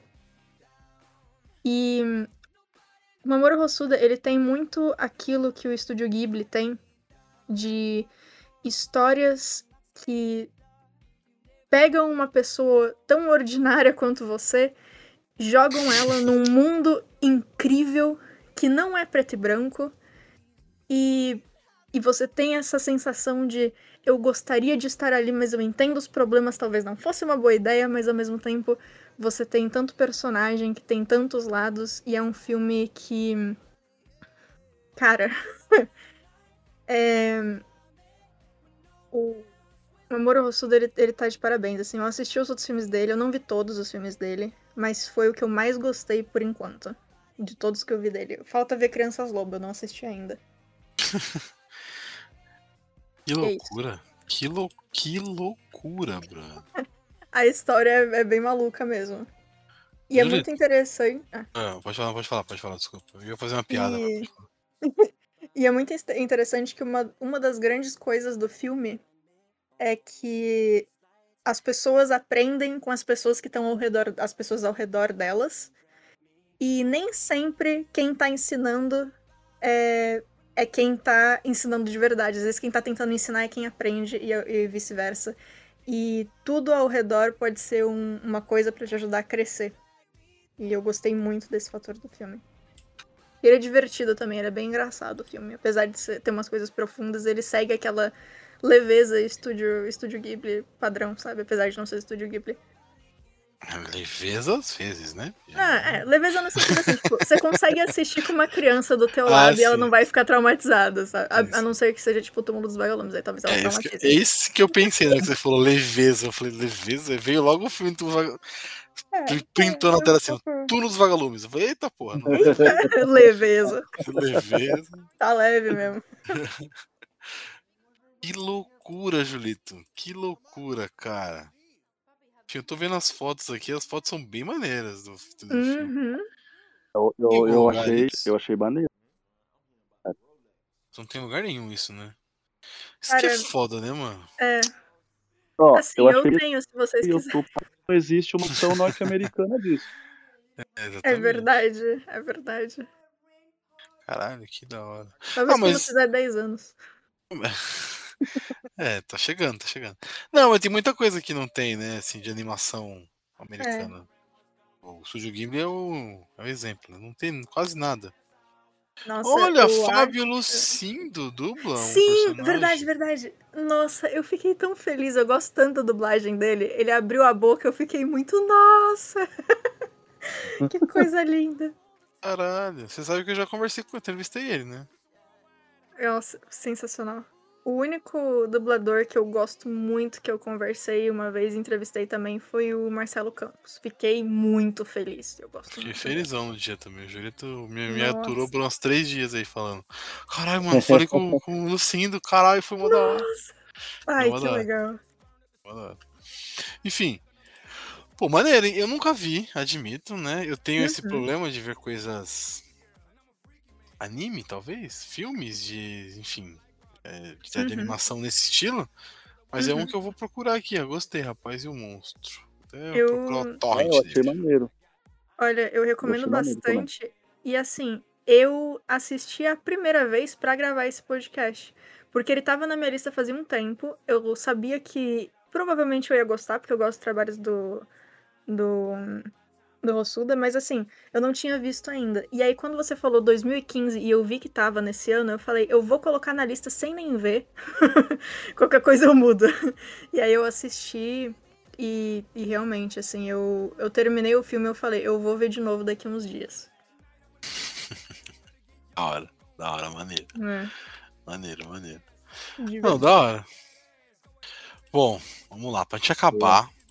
Que o editor está fodidaço hoje. Tá, só um pouquinho. Vamos lá, vamos lá. Julitão, seu último e a gente faz aqui rapidão a listinha final e dá os, os redes sociais. Tá bom. Bom, como a gente vai poder falar um pouquinho mais, eu vou, eu vou puxar um filme de, de aventura que, que eu me divirto demais, que é o Goosebumps, Monstros e Arrepios. Eu não vi ainda. Eu tenho os livros, mas eu não vi o filme ainda. Cara, é... é, a série era clássica, né? A- Maravilhoso. direto, Nossa, era, era mu- muito maneiro assistir aqueles, aqueles episódios que mesclavam comédia com terror, mas que você ficava sempre mais apegado no terror. Uhum. É maluco. E, e, e essa, e essa aventura aqui, ela, é- ela é bem bacana, assim. Eu, eu sinto falta desse tipo de, de gênero, sabe? Que, que a gente tinha mais antigamente. Essa mescla de aventura, comédia pro adulto e pro adolescente e pro, pra criança, pro adolescente, enfim. E, e esse aqui me relembrou muito essa, esse tipo, esse gênero que, que tá, esqueci, tá, tá esquecido, né? Que é um filme assim, ele é, ele é bem simples, né? O, o cara é um escritor e ele tem um poder meio maluco lá de que tudo que ele escreve ele se torna realidade, né? E aí ele, ele é um cara mega recluso lá, vive com a filha dele e tal.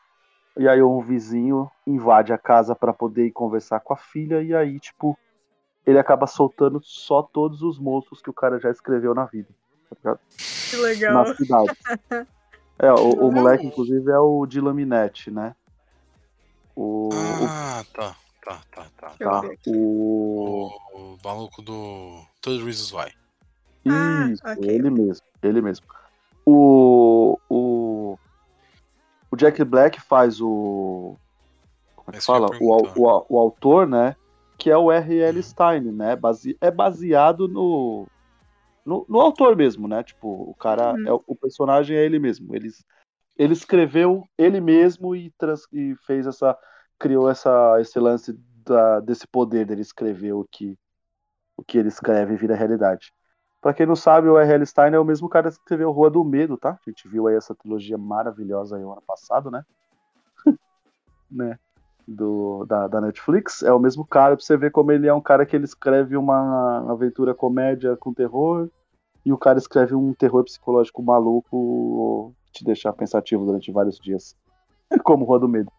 E esse filme é muito legal, cara. Ele é muito engraçado, assim, tipo, é, as situações que os monstros criam, o, o, o elenco de, dos adolescentes tá, tipo, eles são mega divertidos, assim, ao mesmo tempo que eles são muito corajosos, eles são medrosos para umas coisas bem simples, assim. Depois veio uma sequência que não tem ninguém do. do, do- como é que fala? Do, É isso que eu ia perguntar do primeiro, não tem ninguém do do primeiro. elenco principal. Não, não tem ninguém. Realmente é uma Ah, tentativa nossa. de franquia, já tem um 3 confirmado, né? É uma- Ah, tem o é uma Jack Black, tentativa- não tem o Jack Black? Ele, ele faz só um personagem lá, que é um monstro que é tipo aqueles monstros ventrílocos, sabe? Aham. O Ah. Slap. Então, ele, ele faz esse personagem, acho que ele só dubla o Slap no 2. Mas como eu vejo dublado, não fez muita, muita diferença pra mim. Inclusive, uma pergunta, porque eu ia perguntar isso. Eu vi que tem o Slap no trailer. E aí eu preciso saber, é, tudo bem ser spoiler, me diz, por favor, tem a máscara? Pelo silêncio, não. Ok. É porque tem, uma, tem um livro do Goosebumps que é muito bom. O episódio é excelente também da série. Que é a história de. tá acontecendo Halloween e uma menininha ela quer ser muito assustadora. E aí ela compra uma máscara. Ela compra ou rouba a máscara, não lembro, enfim. Ela pega uma máscara que é basicamente o máscara, só que vai transformando ela num monstro. Ah, e ela não, não, não. consegue tirar. E é incrível. Baita Não, não tem, não, não tem, não. É, é mais, sabe, lobisomem, Ah, ok, ok. é grande. É, mas ter o Slap já é incrível, né? Porque Não, tinha- o, o, o, o, o Slap é foda porque ele é, ele é aquela mescla de que algumas piadas a criança ri, mas ela não entende o contexto, porque Sim. tem um, tem um contexto meio sexual, assim, sabe? Na, na Ah. forma como ele fala, sabe? Tipo, Uhum. tá ligado? Mas é, é, um- é um filme que, que eu, eu, tô- eu falo pra vocês, o primeiro, cara, eu recomendo demais. Vocês vão dar muita risada, assim. É, é bem maneiro, assim. Ele, ele foge totalmente do gênero terror, totalmente, assim. Ele é uma aventura com comédia. Mas ele tenta criar essa atmosferinha de terror que a gente sabe que não vai funcionar. Nem pra criança, talvez, eu, eu, eu, eu acho. Mas é, é muito maneiro, assim. Eu, eu adorei esse filme, eu adorei demais, assim. Eu recomendo muito vocês verem. E acho que tá mega fácil aí, tá na Netflix, não tá não? Sim, Isso. Netflix. Tá na, tá na Netflix. Os dois, né? Acho que os dois estão na Netflix. o 2 chegou há pouco tempo. Você já quer É. saber muito. Não É isso mesmo. O 2 o dois chegou há pouco tempo aí na Netflix. Um está. Deixa eu ver o dois aqui. O 2 tá assim. Tá? Ah, legal. Você tá, você tá falando, eu confio. Pode, Está. pode, pode pá. Ass- assistam, assistam. é bem legal. Legal. Bom, eu não vi. É, eu não... Mas fiquei Fico triste, feliz. fico triste por vocês. Gostei. Eu gostei de ouvir que é bom, porque quando eles falaram que ia sair, eu fiquei muito animada. Eu ainda tenho os livros, eu gosto tanto dessa série. Faz tempo que eu não leio, né? Eu não sei qual vai ser minha reação relendo depois de tantos anos. Mas eu tenho um carinho muito grande pela série. Gostei, verei então. Assiste, assiste. Assiste pelo menos um. Eu acho que você vai gostar pela atmosferinha de aventura e citar um Uhum. outro personagem, assim, sabe? Uhum, que legal. Você talvez vai lembrar dos episódios e falar, é, aqui ele tá, vamos dizer assim, aqui ele tá atrapalhado, mas no episódio lá ele era o bichão terrorista mesmo. tá ligado? Tipo Sim. que legal. Beleza. É, vamos lá agora. Vou deixar espaço aberto para os meus convidados deixarem suas redes sociais e passarem os seus filmes extras aí, as suas menções honrosas. Listinha Beleza. mesmo. Sem, não, não sem entrar em detalhe, assim, pouca coisa, mas só listinha mesmo para também não, não ferrar muito a vida do editor, que tá ferrado já. Já tá triste. É, nossa senhora. É, eu trouxe aqui como extras o quarto de Jack, Mártires, apesar de eu preferir a versão de a versão francesa de 2008, mas tudo bem, tem a versão americana cenarista. Coloquei, é o muito quarto bom, de né? Jack eu acho excelente. É bom mesmo. Parabéns pra Brie Larson e pro Jacob Tremblay. Sim, Hum? sim. Só uma coisa rapidinho. Esse filme que vocês falaram antes, o Goosebumps aí, tem um Hum. filme diferente do Adam Sandler, que é um faz de conta que acontece, que ele lê a história e acontece pro sobrinho. Mas é, Ah, que legal. Sim, perdão, desculpa atrapalhar. Imagina. Quer falar alguma coisa, Julito? É que eu, infelizmente eu não vi nenhum dos que a Bia falou aí. Aí, Nem o ó. quarto de Jack, parça. Nem o quarto de Jack. Eu não tive Nossa. coragem, não. Assista, é legal. É bem bom. É divertido. Ele é menos. é, Problemático do que tenso. parece. É, exatamente. Ele é menos problemático e tenso do que parece. É, beleza. E agora, se vocês quiserem me encontrar nas redes sociais, é só procurar principalmente no Instagram como Bia Underline Bock. É B-O-C-K. Lá tem também o meu Linktree que pode te levar para todos os lugares da internet que eu estou, além de lá. Inclusive, agora eu adicionei a minha lojinha também de aquarelas e nanquins originais e também de prints ali, dá pra vocês acharem. Tô aceitando encomendas e commissions também a partir de janeiro. Se alguém quiser aí. Quer dizer, vai sair em janeiro, né, agora. Esse episódio, né? Então Isso. estou aceitando, ponto. Talvez a partir de fevereiro agora, não sei, fale comigo. Vamos descobrir aí. Se quiserem ouvir a minha voz em outros podcasts, estou em mais alguns episódios aqui do Sete Letras. É, gostei pouco de aparecer, né? Qualquer coisa que vocês falam, eu falo, quero. Tá deixa certo, eu, pô, é assim deixa que eu eu gosto. entrar. ah, é muito bom gravar. Como eu já comentei antes também, eu estou nos episódios do especial Disney do Só Mais Uma Coisa e em alguns outros episódios perdidos no site também. Participo semanalmente do Jogando Casualmente sobre pasma em jogos. A gente alterna entre notícias do mundo dos jogos e episódios core e específicos, como por exemplo, melhores jogos de, de PlayStation, ou então exclusividade é bom ou ruim, enfim. A gente fala de bastante coisa lá.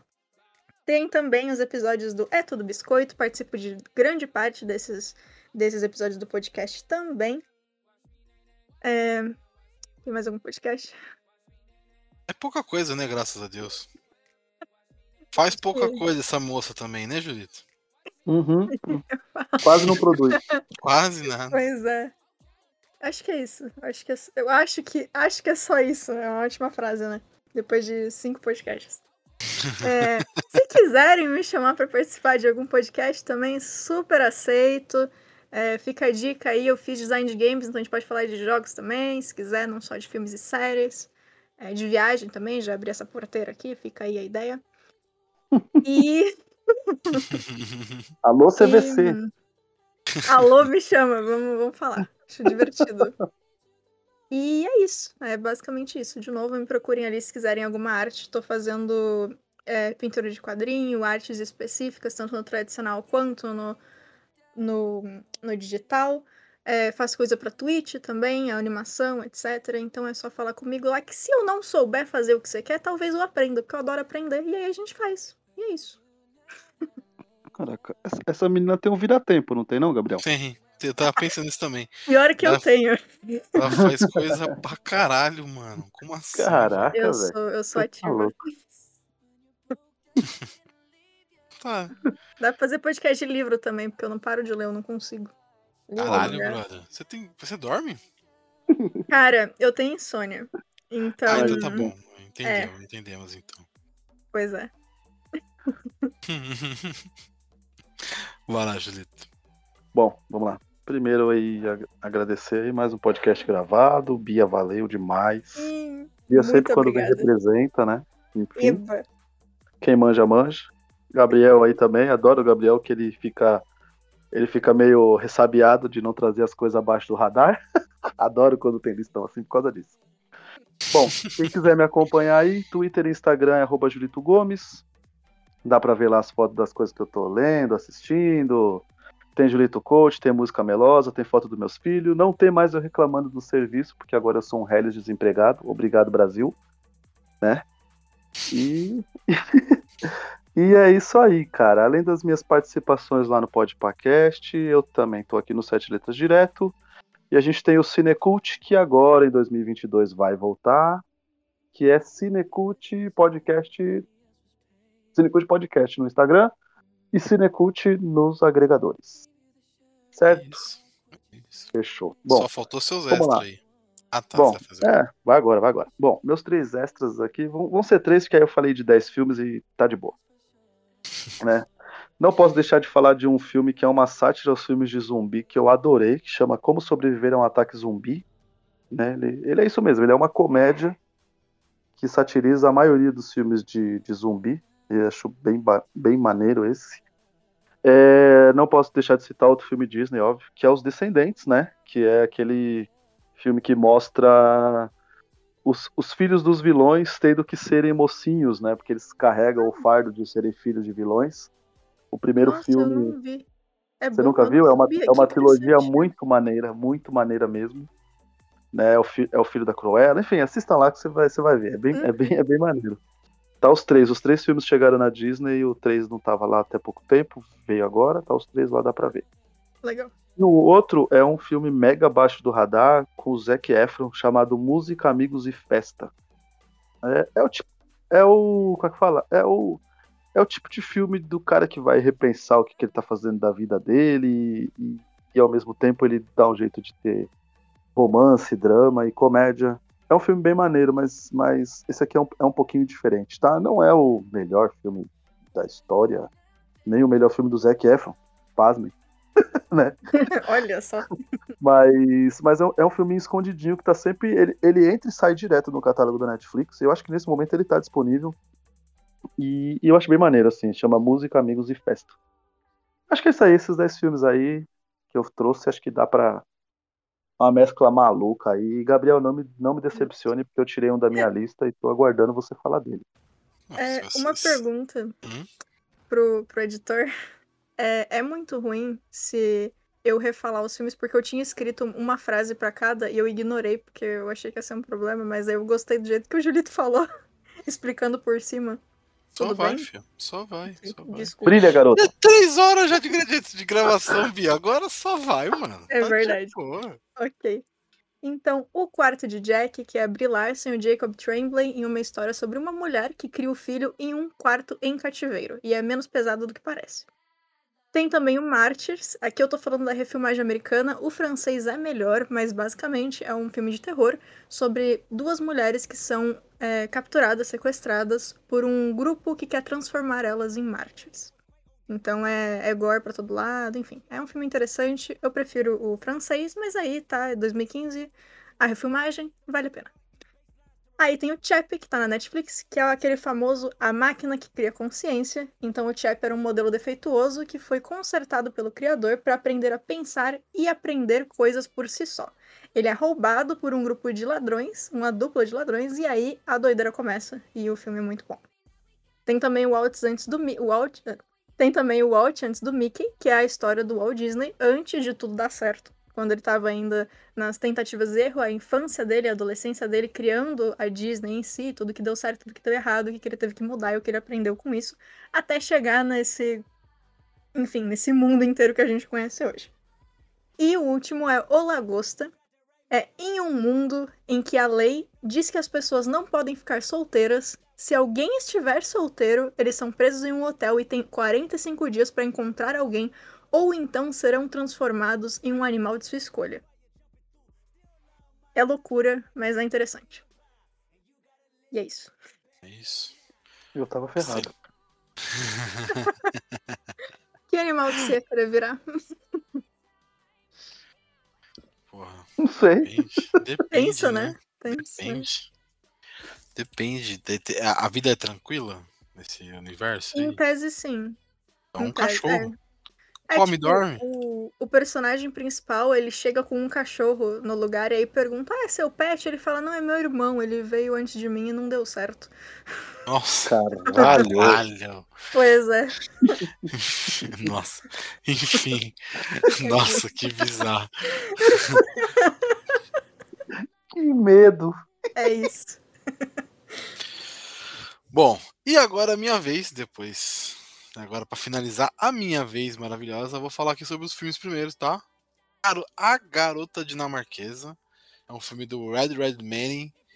É, Alicia Vikander. Filme maravilhoso. Tem uma polêmica atual aí que o, o- Eu até concordo um pouco com o ator, que ele disse que, precisa, que de- deveria ser um, uma mulher trans fazendo o papel. Mas enfim, o filme é legal em si, a história é legal, é a primeira cirurgia, uma das primeiras cirurgias de transferência de, trans, de para mudar mudança de sexo, né? Que, é, que, uma- que um homem passa pra virar uma mulher, tal. É um filme bem legal. E o Ed Redmayne ganhou até Oscar, se eu não me engano, por esse filme. Não, ele foi indicado só, ganhou não ganhou não. Ele ganhou pelo pelo Teoria de Tudo. O outro é Homem-Formiga, tem que falar de Marvel, né? Um pouquinho, pelo menos. Homem-Formiga é o filme de roubo da Marvel. É o Hank Pym, tem o. Tem lá o Michael Douglas, velhaço, e e tem o Michael Douglas novo. Tem a Super Kate, Paul Rudd, Michael Penha. Enfim, tem muita coisa legal nesse filme. Eu gosto pra caramba desse filme. Eu acho melhor que muito filme da Marvel aí, muito filme hypado da Marvel. É, E é isso, ele é basicamente um filme de roubo que eles têm que roubar a, a tecnologia e roubar uma, uma, uma roupa lá, né, do vilão, e o jaqueta amarela, enfim, maravilhoso. É, Ex Machina, Instinto, Ar- Instinto Artificial, filme bizarro com Oscar Isaac e Alicia Vikander e o Dohan Glenson. Eu gosto muito desse filme pela parte tecnológica do filme, né? É, a história é meio bizarra, a história é meio maluca, uma ficção científica bem, bem, bem doida assim. Um cara que cria uma uma uma um androide dentro, no, no, no- no subsolo da casa dele e tal. E aí ela vai começando a se- ela vai começando a aprender as coisas, se descobrir e tal.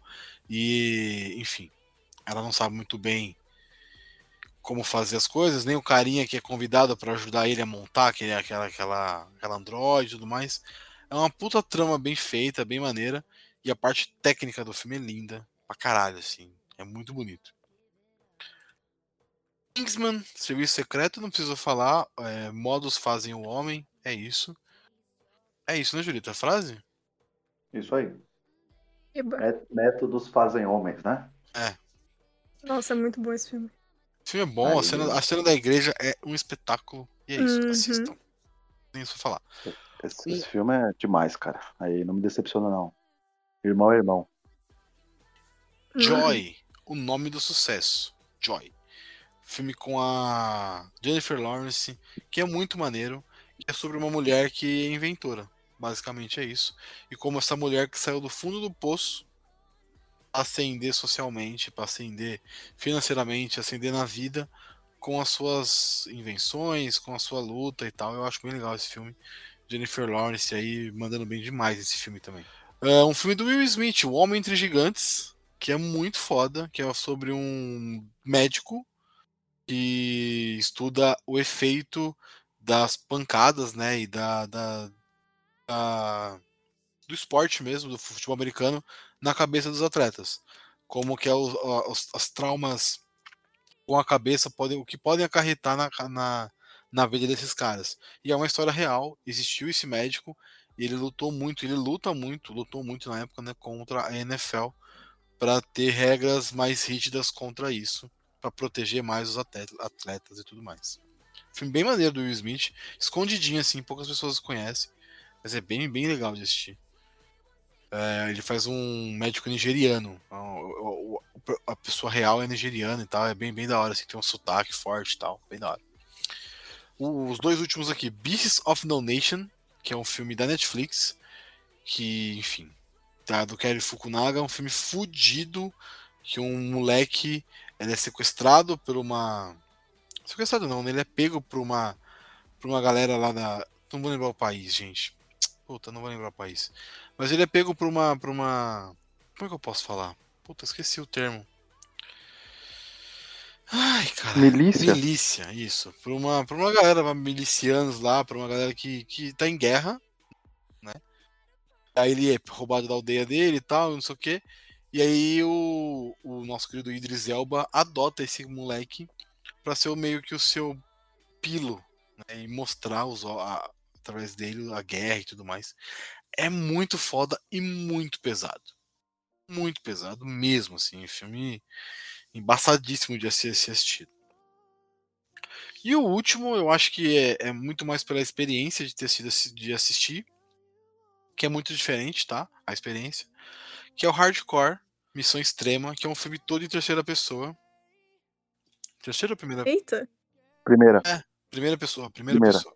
Tudo o filme inteiro em primeira pessoa. E aí você só vê a arma, você vê o cara andando, pulando as coisas e tal. É como se fosse Nossa, com você fazendo. É muito maneiro É, esse filme. que interessante. É ok. muito, muito, muito foda. que, é, você toma um labirinto, depois vai assistir, né? É, é, é, é É. nesse, nesse nível mesmo, assim. Mas é bem bom, assim, o filme. O filme é bem maneiro. É Bem maneiro mesmo, bem maneiro. Bem divertido de assistir. Está na HBO Max, então quem quiser assistir, tá lá. Boa. E é isso. Se você quiser ouvir mais sobre as sete letras, voltamos com o pé direito, com uma grava com um cast de quase três horas ou mais de três horas. Eu vou decidir isso no final da gravação. Toma da essa aí. edição, aliás. Perfeito. Então, uma gravação gigante. Que aqui, ó, pra, pra acabar aqui, ó, 3 horas e 19 de gravação nesse momento. Então, Porra. voltamos com o pé direito. 2022 promete. E é isso Gabriel. que eu agrade... Oi? Ó, pra você cortar, pra você fazer a edição desse podcast aí, vai ser quase um filme de 2015 que a gente não falou, Ah. que é o Missão, que é o Missão Impossível, Nação Secreta. Ai, ai. Ficou a dica aí. Nada, é, é rapidão. É. O papo, é, papo, papo foi bom, vai ser rápido. Quando o papo é bom, vai rapidinho. Vou editar em três vezes? Provavelmente, uma hora por dia, mas o papo é bom, vai rápido. E é isso, assim. Queria agradecer demais vocês dois pela, pela paciência aí. Até 2h15 da manhã gravando. Quem quiser ouvir mais histórias, mais podcasts, mais gravações malucas como essa, só procurar no arroba 7 Letras Podcast, Instagram, Twitter e Facebook. Em qualquer agregador, só procurar por 7 letras. Meu parça já fez o Cinecult, só reforçando, arroba Cinecult Podcast, Instagram, Twitter e nos agregadores Cinecult. E também temos o podcast de futebol Reservas FC, podcast mago, podcast que nunca está atrasado e nunca está adiantado, sai na hora que tem que sair, só procurar no arroba Reservas FC no Instagram e nos agregadores procurar por Reservas FC também. É isso, galera. Até a próxima. É nóis. Tchau.